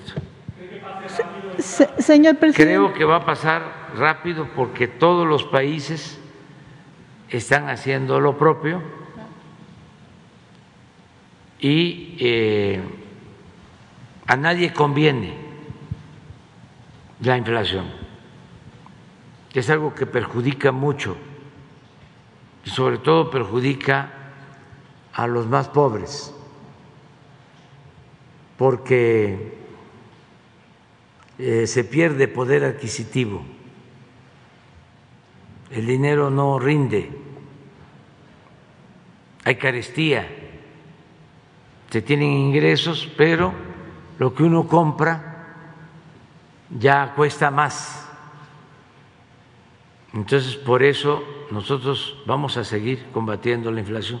Estoy pensando, señor presidente, que entonces el gobierno está eh, eh, diseñando esta estrategia para ser eh, autosuficiente y en esta autosuficiencia ser al mismo tiempo sustentable y echar mano de la economía circular y que este círculo virtuoso pueda favorecer al pueblo y evitar pues un tema de escasez de alimentos. ¿Sí estoy más o menos en la idea? Sí, esa es la idea. Bien. Eh, la la este, receta Lo de fondo es producir lo que consumimos. Eso no olvidarlo, porque los neoliberales no piensan así. Recuerdo con mucho respeto al secretario de Hacienda, Pedro Aspe, en el gobierno de Salinas, que cuando abrieron el país con una apertura indiscriminada y sin límites estratégicos, y se abandonó el campo, y se abandonaron las actividades productivas, las políticas de fomento a la producción, él decía que ya no hacía falta fomentar la producción, porque en un mundo globalizado lo que se necesitara se podía comprar hasta más barato. No, ahora lo estamos eh, padeciendo. Esa es una visión economicista, muy superficial, superficial. Eso fue lo que caracterizó al periodo neoliberal, lo sigue caracterizando. Eso que les digo de que, a ver, hay inflación, suban las tasas. Paren la economía. Si suben las tasas de interés, pues no hay créditos y no hay crecimiento.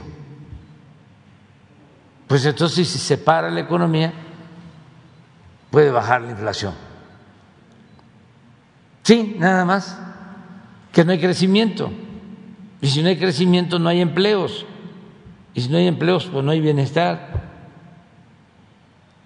Entonces aquí es cómo hacerle para crecer sin inflación. Y lo mejor es producir. Entre más producción se tenga, mejor. Ese es el planteamiento nuestro y es lo que estamos haciendo. Gracias, señor presidente. Y en una segunda pregunta, en la septuagésima quinta eh, reunión de la Organización Mundial de la Salud, donde estuvo el doctor Hugo López Gatel, él hablaba de que ahí se mencionaban temas como la seguridad alimentaria, por supuesto, la inequidad que tanto eh, eh, eh, llama la atención, la equidad. También hablaba de una estrategia global y de la preparación y respuestas sanitarias a fenómenos de alta recurrencia y también sobre los retos del control de las enfermedades que aquejan a toda la humanidad, como es la obesidad, el sobrepeso, las enfermedades como la hipertensión y la diabetes mellitus. Yo quisiera saber si México en esta reunión adquirió algún compromiso o a qué serie de, de, alianzas se adhirió para poder dar respuesta inmediata a este tema global tan importante como es la obesidad, que es el detonante de la gran mayoría de las enfermedades. Gracias. Sí, nosotros tenemos un plan desde el inicio. Se interrumpió por la pandemia, tuvimos una situación de emergencia, ya lo sabemos, lo padecimos y nos dedicamos todos a salvar vidas y a enfrentar la pandemia. Y ahora que eh, ha disminuido el contagio, que afortunadamente ya no tenemos eh, hospitalizados, o son muy pocos, 1%, 3%, y lo más importante que ya no hay el número de fallecidos que se tuvo. Estamos hablando, no llega a un fallecido por día. Claro que nos duele cualquiera que pierda la vida en el caso de la pandemia, pero nosotros tuvimos hasta 1.500 diarios. Entonces, ya ahora, que afortunadamente estamos en una situación distinta, el plan inicial es el que estamos este, impulsando, que va a consistir en fortalecer todo el sistema de salud pública. Ya empezamos en Nayarit, ya estamos en Tlaxcala, estamos en Colima, vamos a estar en todo el país. Bueno, aquí se mostró que ya estamos en la contratación de los médicos, se están mejorando los hospitales, las unidades médicas, los, eh, los centros de salud, eh, ya tenemos un abasto de medicamentos adquiridos de un poco más del 90 por ciento. Eh, se está avanzando. Ahora nos estamos reuniendo para eso. Entonces, en ese esquema lo importante pues es la prevención. Aquí el doctor Alcocer eh, dio a conocer lo que son los resultados en Nayarit y cómo se está detectando, porque pues antes no había forma, porque no habían médicos, eh, ahora se está detectando eh, diabetes más que antes, hipertensión, mucha gente es hipertensa y no lo sabe, y desde luego pues no se trata. Y por eso los infartos, que son una de las causas eh, de fallecimiento más altas en el país. Entonces ya estamos en eso y vamos a tener, yo espero que el año próximo, un sistema de salud de primera, con médicos generales, con médicos especialistas, con buenos centros de salud, con hospitales, con medicamentos suficientes, con un personal de salud eh, dignificado, porque eh, se tenía miles de trabajadores de la salud como eventuales, como suplentes, y ahora se les está dando su base, es un compromiso que tenemos.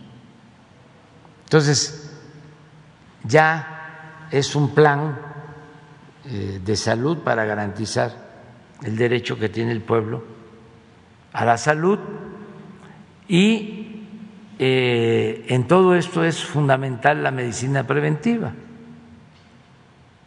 Esto incluye también orientación nutricional, incluye el eh, prevenir con buena alimentación, con buena calidad del agua, con educación para la salud, con la idea de que eh, es mejor prevenir que curar y todos podemos cuidarnos. Y desde luego eh, hay enfermedades que son hasta hereditarias, pero esas enfermedades incluso si uno se alimenta bien, si se cuida, si hace un ejercicio, pueden ser eh, controladas, atendidas.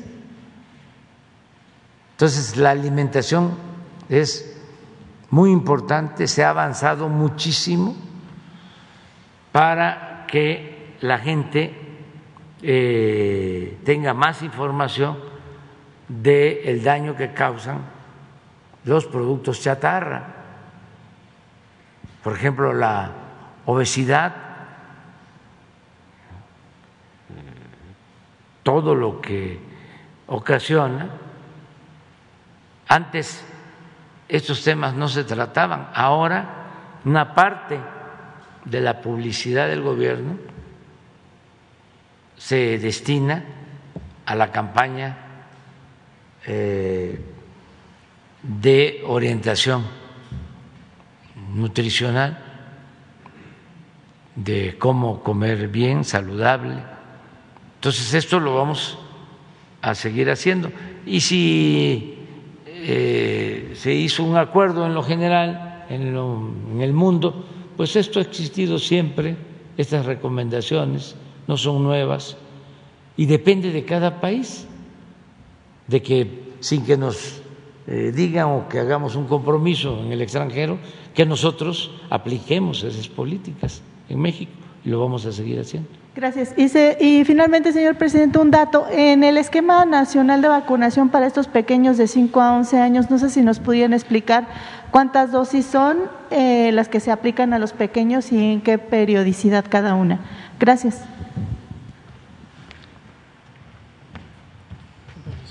Con mucho gusto, Liliana Noble de Pulso Saludable. La vacuna que vamos a usar ahorita de inicio es la vacuna Pfizer, Pfizer BioNTech. La composición de la vacuna, la sustancia activa, el principio activo es idéntico al de la vacuna de adultos, pero la forma en que está presentada, la concentración, es menor porque está adaptada para niños tan pequeñitos el esquema de vacunación es igual, es eh, dos dosis separadas por 21 días eh, como recomendación. Se puede llegar a extender hasta más de mes y medio sin que haya problema alguno. La inmunidad esperada, la capacidad de protección, se estima, de acuerdo a los ensayos clínicos que se hicieron, que es semejante a la que se lograría en los adultos, con una diferencia importante. La protección en los adultos eh, es sobre un riesgo más alto. En cambio, aquí las personas tan pequeñitas, de 5 a 11 años de edad, tienen un riesgo considerablemente menor, como lo hemos venido diciendo por meses, por meses. Y esa es justamente la razón por la que ellos han sido, ellas y ellos son en este momento el grupo más eh, de la séptima etapa y no el grupo inicial.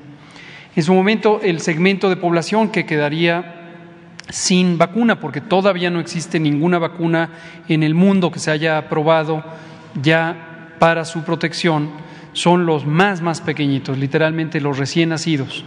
El riesgo es mayor en los recién nacidos, después empieza a descender al primero, segundo, tercero, cuarto año de vida se mantiene relativamente estable en ese periodo de la infancia, donde es el riesgo mínimo entre los 5 y los 11 años, y 12 años en adelante empieza a crecer hasta llegar al riesgo máximo en los adultos mayores.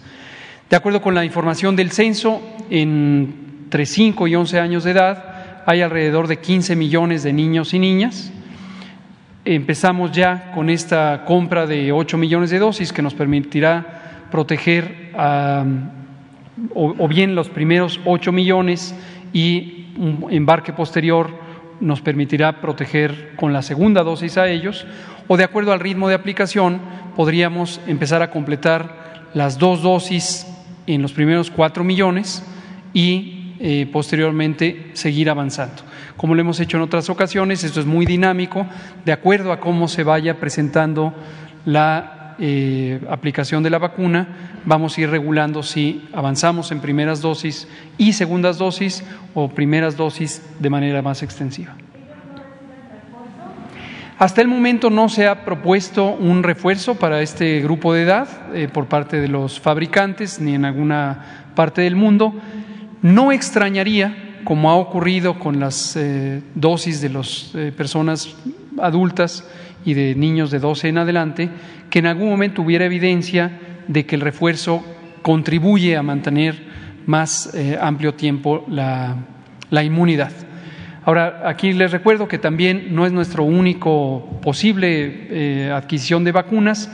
Hemos estado trabajando con el gobierno de Cuba para eh, la vacuna Abdala. Como dije la semana pasada, una de las características de la vacuna Abdala es posiblemente una de las más seguras del mundo porque Cuba, que se caracteriza por ser un país con las mejores capacidades de salud pública de todo el continente, ha desarrollado una plataforma tecnológica desde hace muchos años para otras vacunas del esquema convencional de la infancia. Y esa misma plataforma tecnológica, ese mismo diseño de vacuna, es la que aplicó para la vacuna Abdala. Cuba, por ejemplo, ha sido el primer país, no de los primeros, sino el primer país que eliminó las enfermedades infecciosas eliminables, la poliomielitis, por ejemplo, o el sarampión. Es el primer país del mundo entero que eliminó la transmisión materno-infantil del VIH. Entonces, Cuba es un país líder en salud pública y es un país con enorme capacidad biotecnológica. Entonces, por eso la vacuna Abdala, desde el principio nos dio mucha confianza, primero por su perfil de seguridad y segundo ya su eficacia eh, ha sido probada con el propio, la propia experiencia del gobierno cubano que ha logrado vacunar principalmente con esta vacuna y la vacuna soberana a toda la población. En el caso de Cuba, ellos están usando la vacuna Abdala desde los dos años de edad y estamos, como comentábamos, trabajando con ellos, con su agencia de regulación sanitaria, que es una de las seis del continente que tiene calificaciones de más alto desempeño y para ver todos los elementos de transferencia tecnológica, pero también de los expedientes de eficacia y efectividad. Gracias.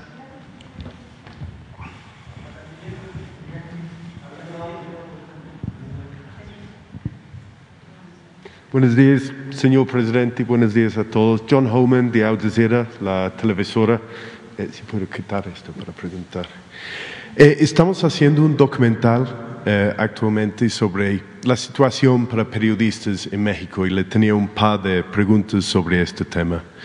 Este, usted ha criticado regularmente ¿no? en sus conferencias de prensa, eh, periodistas se ha referido a la AMPA de los medios, ha dicho que periodistas toman dinero para criticarle. Nosotros hemos ido hablando con varios periodistas locales ¿no? en los estados. Ellos dicen que estos señalamientos este, tienen un impacto directo para ellos en la cantidad de amenazas o ataques que reciben, si es por el público o si es por otros actores en su, en su ambiente.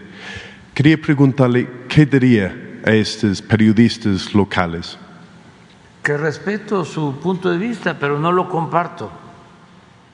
Eh, los que lamentablemente eh, pierden la vida, en su mayoría tiene que ver con conflictos eh, regionales no vinculados con el poder, en todos los casos son muy pocos los que eh, son asesinados por órdenes de autoridades locales. Son asuntos que tienen que ver con la delincuencia organizada en la mayoría de los casos.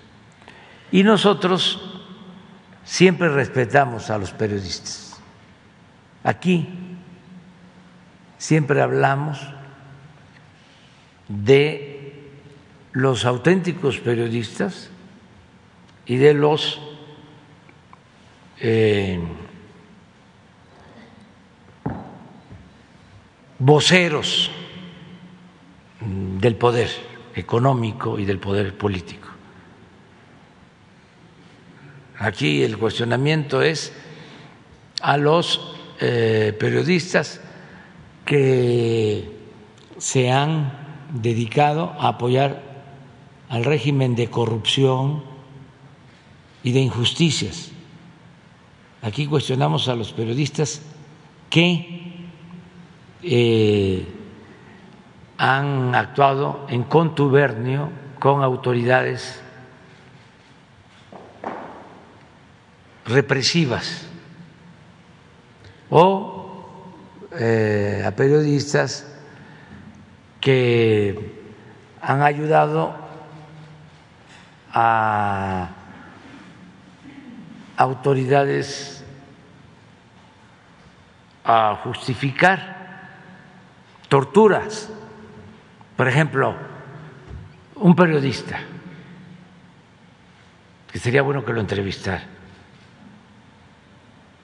Carlos Rodé de Mola, es famoso, porque además le pagan muy bien. Tiene un departamento en el edificio más lujoso de México. Tiene una residencia de 40 mil metros cuadrados en Valle de Bravo, exclusiva, y tiene departamentos en el extranjero. Ese periodista eh, hizo un montaje de la detención de unos presuntos delincuentes en contubernio con el jefe de la policía de ese entonces, que era García Luna, que está detenido en Estados Unidos por vínculos con el narcotráfico. Le estoy mencionando un caso concreto. Y así otros periodistas que eh, están al servicio del régimen. Pero esto no es lo que sucede con la mayoría de los periodistas. Acabamos de aprobar un programa para que los periodistas que trabajan honradamente y que actúan con apego a la verdad y por lo mismo no son famosos ni reciben tanto dinero, eh, tengan lo básico, porque hay miles de periodistas que no tienen seguridad social. Entonces, una parte del presupuesto de publicidad que antes se iba a las grandes cadenas de radio, a las televisoras, a los periódicos, ahora el 25% se está utilizando para dar seguridad a los periodistas. Entonces, podemos incluso ahora mismo mostrarte, a ver si pones la tabla de los periodistas que han sido asesinados lamentablemente este año y que tú puedas tener esta información y conocer más sobre las causas.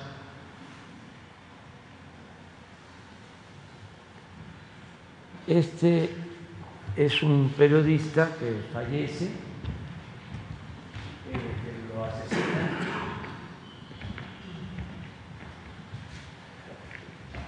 En Veracruz, eh, la investigación hasta ahora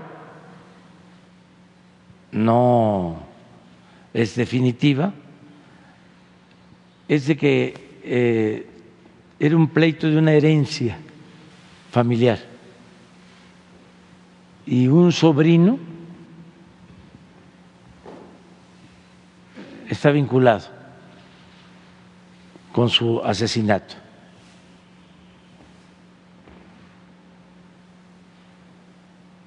es un fotógrafo de Tijuana que es víctima de una banda. Ya hay 10 detenidos. Me, permite, de hecho, preguntarle sobre eso, porque estaba en Tijuana cuando en la mañanera mismo ¿no? dieron los avances. Yo estuve con periodistas locales en Tijuana. Lo que dijeron, eh, estamos viéndolo juntos, es que no se capturó el autor intelectual, que es muy conocido ahí en Tijuana. Y eso quería preguntarle si, si me permite. Usted puso un caso de un periodista, ¿no? Le pongo otro. Un periodista que conocimos en Veracruz. Su papá em, fue este, asesinado. El alcalde está prófugo y ha sido por siete años. Este, nunca se ha capturado es uno de los muchos casos en que sí ha habido esta impunidad y otros de los casos en que eh, las autoridades sí han estado involucrados. Anoche estuvimos en entrevista con el jefe del mecanismo para proteger a periodistas, que nos dijo que en más de 40% de casos las autoridades este, locales están involucrados. En estos casos eh, de impunidad en el país, le pongo también otro periodista veracruzano, me dijo, si yo soy asesinado, yo sé que mi caso va a ser archivado, nada va a pasar. Ellos todos, perdón, voy terminando, ellos todos dicen, mira, el raíz de todo esto es la impunidad. Quería preguntarle en el caso de Margarito Ludes, los colegas de Tijuana, tanto como estos otros periodistas que van solos buscando justicia, ¿qué va a hacer su administración para facilitar este, que se pare la impunidad hacia los casos, los asesinatos de, de periodistas? Te contesto de manera categórica, no hay impunidad. Y si tú este, opinas lo contrario, me lo pruebas. Eh, el caso del alcalde prófugo, siete años buscando justicia en este Ah, caso, sí. que no se ha sido capturado. Hubieron Margarito y Lourdes, que los periodistas de Aquí Tijuana hay, dicen que en el el autor- caso de Margarito, hay 10 detenidos. El importante aquí, como, como sabemos, es siempre el autor intelectual, ¿no? Ah, no. Puede haber arrestos. Pero no está cerrada la investigación. Pero antes eh, sucedía lo que tú piensas que sucede ahora. Ya no es así, porque no somos lo mismo. ¿Qué acciones está tomando para ser diferente, para terminar con esta impunidad? Pues estas acciones, mira, esto fue 10 de enero del 22, 17 de enero del 22, 10 detenidos. María de Lourdes, Lourdes Maldonado, 23 de enero, también en Tijuana, tres detenidos. Pero, insisto- Está abierta la investigación. Eh, sí. Sí. Eve Fernández López, Salina Cruz, dos detenidos.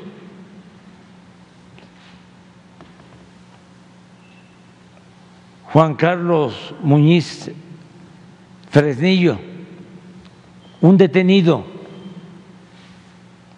Esto no pasaba antes. Eh, Luis Enrique Ramírez Ramos, Culiacán, se acaba de detener a dos personas. Para que tengas eh, una idea, este Luis Enrique es, era simpatizante nuestro. La, única que quisiera que... En eh, este caso Sí. de Veracruz, dos mujeres, ya hay cinco detenidos. O sea, no es como se difunde en el extranjero, eh, no es lo que opinaron los de eh, el Parlamento Europeo. No, ni como lo opinó el jefe de Estado del gobierno estadounidense, el señor Blinken. O sea, están queriendo usar esto en contra de nosotros por razones políticas. Pero nosotros tenemos suficiente autoridad moral y autoridad política, porque nosotros no establecemos relaciones de complicidad con nadie.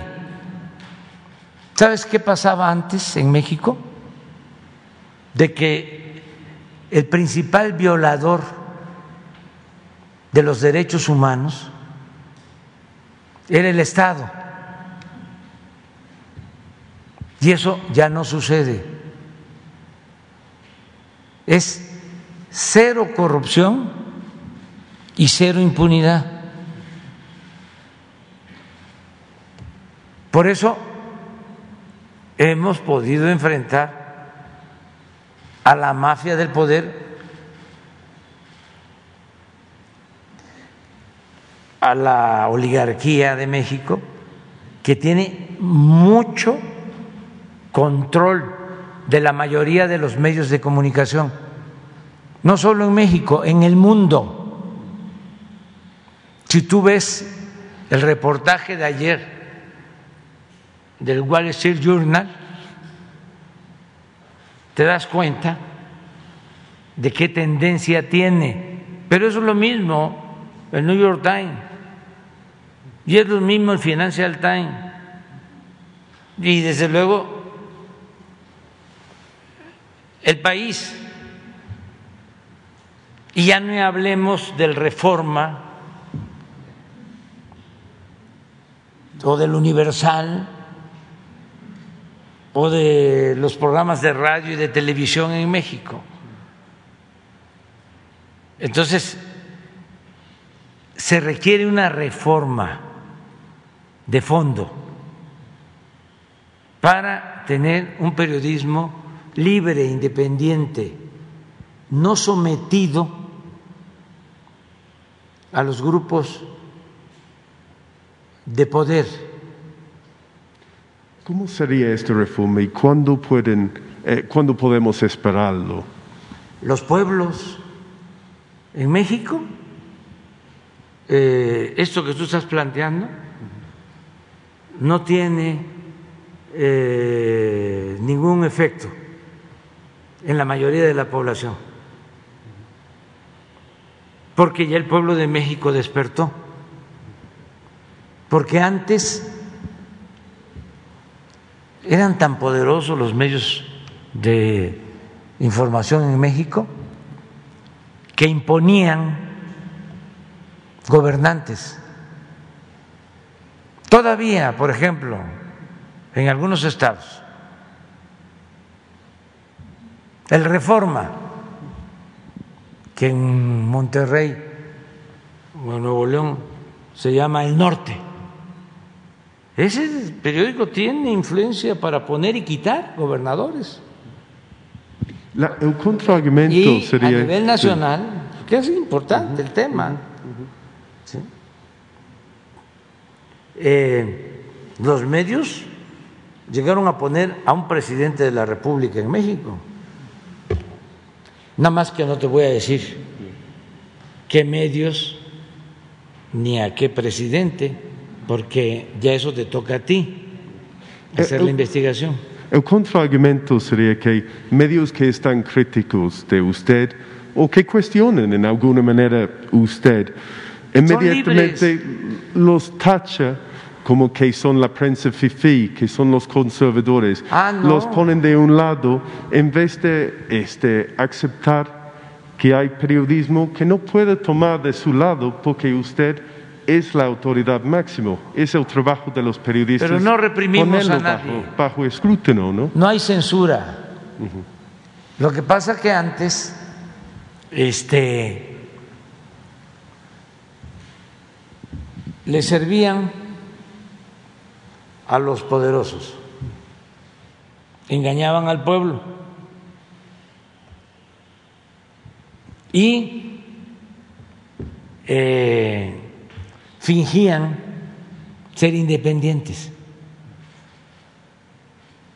Entonces ya eso se terminó, porque estamos en un proceso de transformación y ya no hay espacios para las medias tintas. Son momentos de definición. Entonces, se quejan porque antes cobraban en el gobierno les pagaban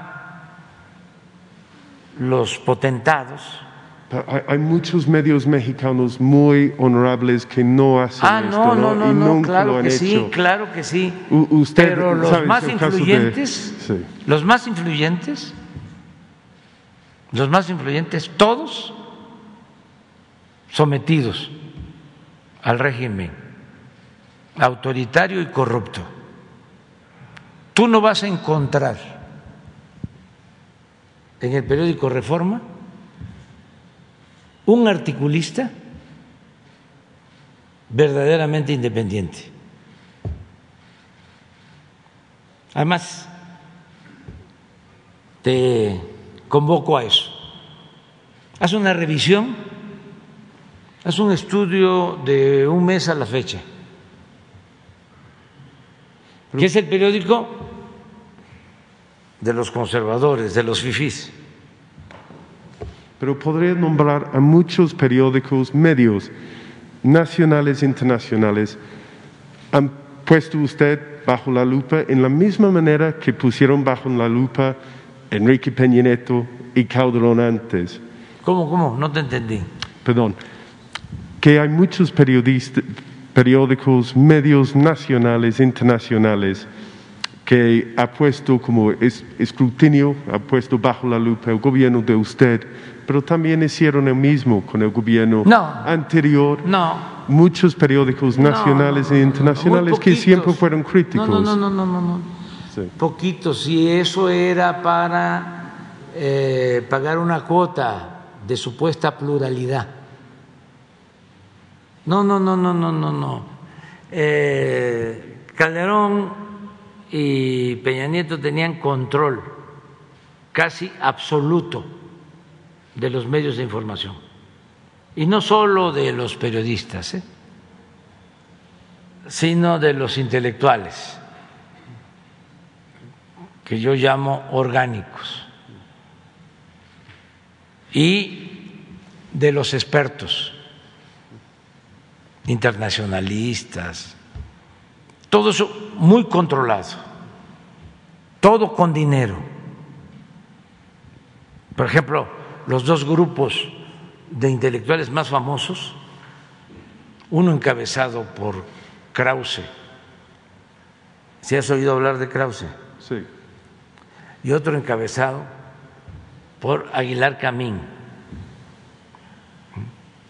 Les compraban en el gobierno todas las revistas, diez mil revistas, casi todas. Les compraban libros, les compraban documentales. Claro, nunca una crítica. Si me traes cuestionamientos de Aguilar Camín a Peña Nieto, los vemos aquí. De todas, de todo el tiempo, porque llegó un momento en que ya no les gustaba el presidente Peña Nieto y lo eh, agarraron como el payaso de, de las cachetadas. Pero cuando entró y estaba en su apogeo, ninguno, ninguno, ninguno. Y que te quede claro también, desde Madero,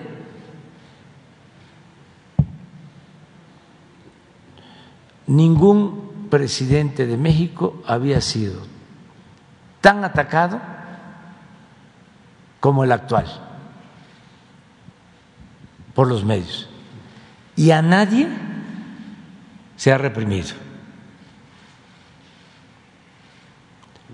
Se garantiza en México el derecho de expresión, de manifestación de las ideas, el derecho a disentir. Lo único que ejercemos es nuestro derecho de réplica, porque comunicación son mensajes de ida y vuelta. Eso es todo. Con eh, Calderón acabaron, entre otras este, barbaridades cometidas contra los medios, acabaron con un programa muy escuchado en el Valle de México, el más escuchado, un fenómeno de la radio. José Gutiérrez Vivó, investigalo. Con Peña Nieto, eh, Carmen Aristegui fue censurada. Le quitaron eh, su programa. Acá no. A ninguno, a nadie. Solo es el debate, porque hay que tenerle respeto al pueblo. Y antes, la mafia del poder no tomaba en cuenta al pueblo, solo era la llamada sociedad civil, que no incluye al pueblo, y desde luego la sociedad política, la élite. La política asunto de los políticos, de los medios, las columnas, los articulistas,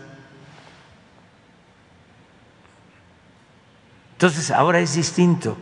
Afortunadamente también, como ya hay más redes sociales y cada ciudadano tiene eh, un teléfono y puede poner su opinión, ya es completamente distinto.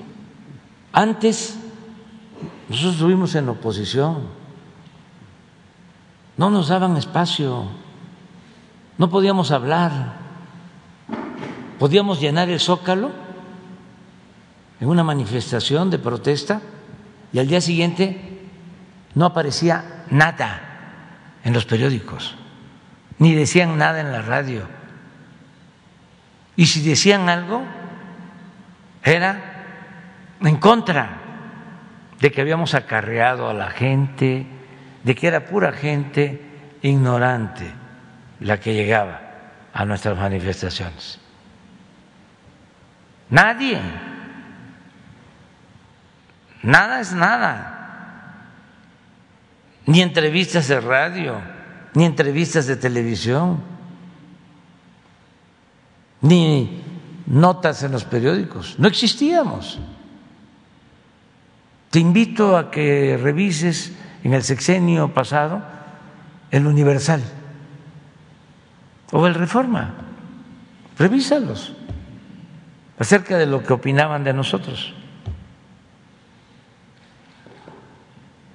Entonces, ahora no, ahora hay libertad completa, completa.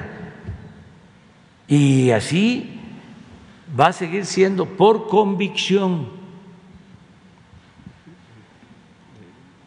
no vamos nosotros a limitar las libertades. Es un cambio profundo garantizando las libertades.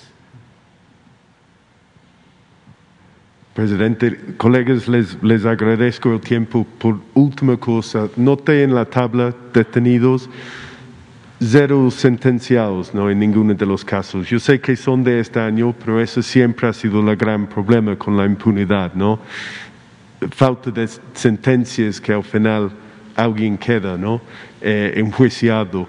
Puede comprometerse que en el caso de los colegas va a haber estas sentencias de los intelectuales, este, los autores intelectuales. Sí, en todos los casos. No. Eh, no por este, presiones. Nosotros estamos aquí porque el pueblo de México decidió apoyarnos y es nuestro amo, el pueblo. No aceptamos presiones este, de grupos de intereses creados ni de gobiernos extranjeros. Actuamos en función de nuestras convicciones, de nuestros principios. Venimos de una lucha de años por la justicia.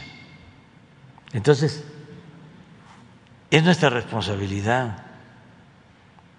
Eh, esto se presenta todos los jueves. Este jueves, además de otros casos, se va a actualizar para ver cómo van las investigaciones y no quedan en el olvido. El que comete un delito es castigado, no hay impunidad. Antes había un contubernio entre la delincuencia y la autoridad, no había una línea divisoria no había una frontera. Entonces, por eso se hacían, eh, se cometían barbaridades. Ahora no. Nosotros vamos a darle continuidad a esto y a seguir aclarando todos los casos. Y tenemos equipos especiales. Te aclaro de que la mayoría de estos casos tienen que ver con lo que se llama el fuero común. Todos tienen que ver con autoridades locales. O sea, los que tienen que actuar son las autoridades locales. Sin embargo, nosotros enviamos equipos de investigación para actuar, precisamente para que no se proteja a nadie y se actúe con rectitud. Y estamos trabajando de manera coordinada con las autoridades estatales. Y yo este, me extendí contigo y te hablo de esta manera porque eh, hay eh, mucha propaganda en contra nuestra. Por ejemplo, el que promueve eh, el exhorto en contra nuestra desde el Parlamento Europeo es un opositor de Venezuela que se convierte en diputado del Partido Popular. Y él hace la promoción para que nos condenen. Y sorprenden a mucha gente y además porque el conservadurismo es fuerte en todo el mundo, pero no tiene nada que ver con la realidad. Es una motivación de tipo político. No es que les importe la vida de los periodistas. No. Lo que les molesta es que estemos llevando a cabo en México un cambio y que no se permita la corrupción y que haya justicia. Entonces, por eso es importante informar, aclarar, eh, para poder eh, eh, tener autoridad moral, autoridad política. A nosotros nos duele mucho cuando pierde la vida un periodista, cualquier ser humano, porque lo más importante es la vida y tenemos que protegerla. Imagínense eh, lo ruin que es que una autoridad mande a eliminar a un periodista opositor. Eso solo el fascismo Y nosotros somos antifascistas. Así, de claro. ¿Sí? Aquí no se respeta ni se venera a Hitler, ni a Stalin, ni a Franco, ni a Pinochet. Eso tiene que ver con el conservadurismo, con lo que llaman derechas.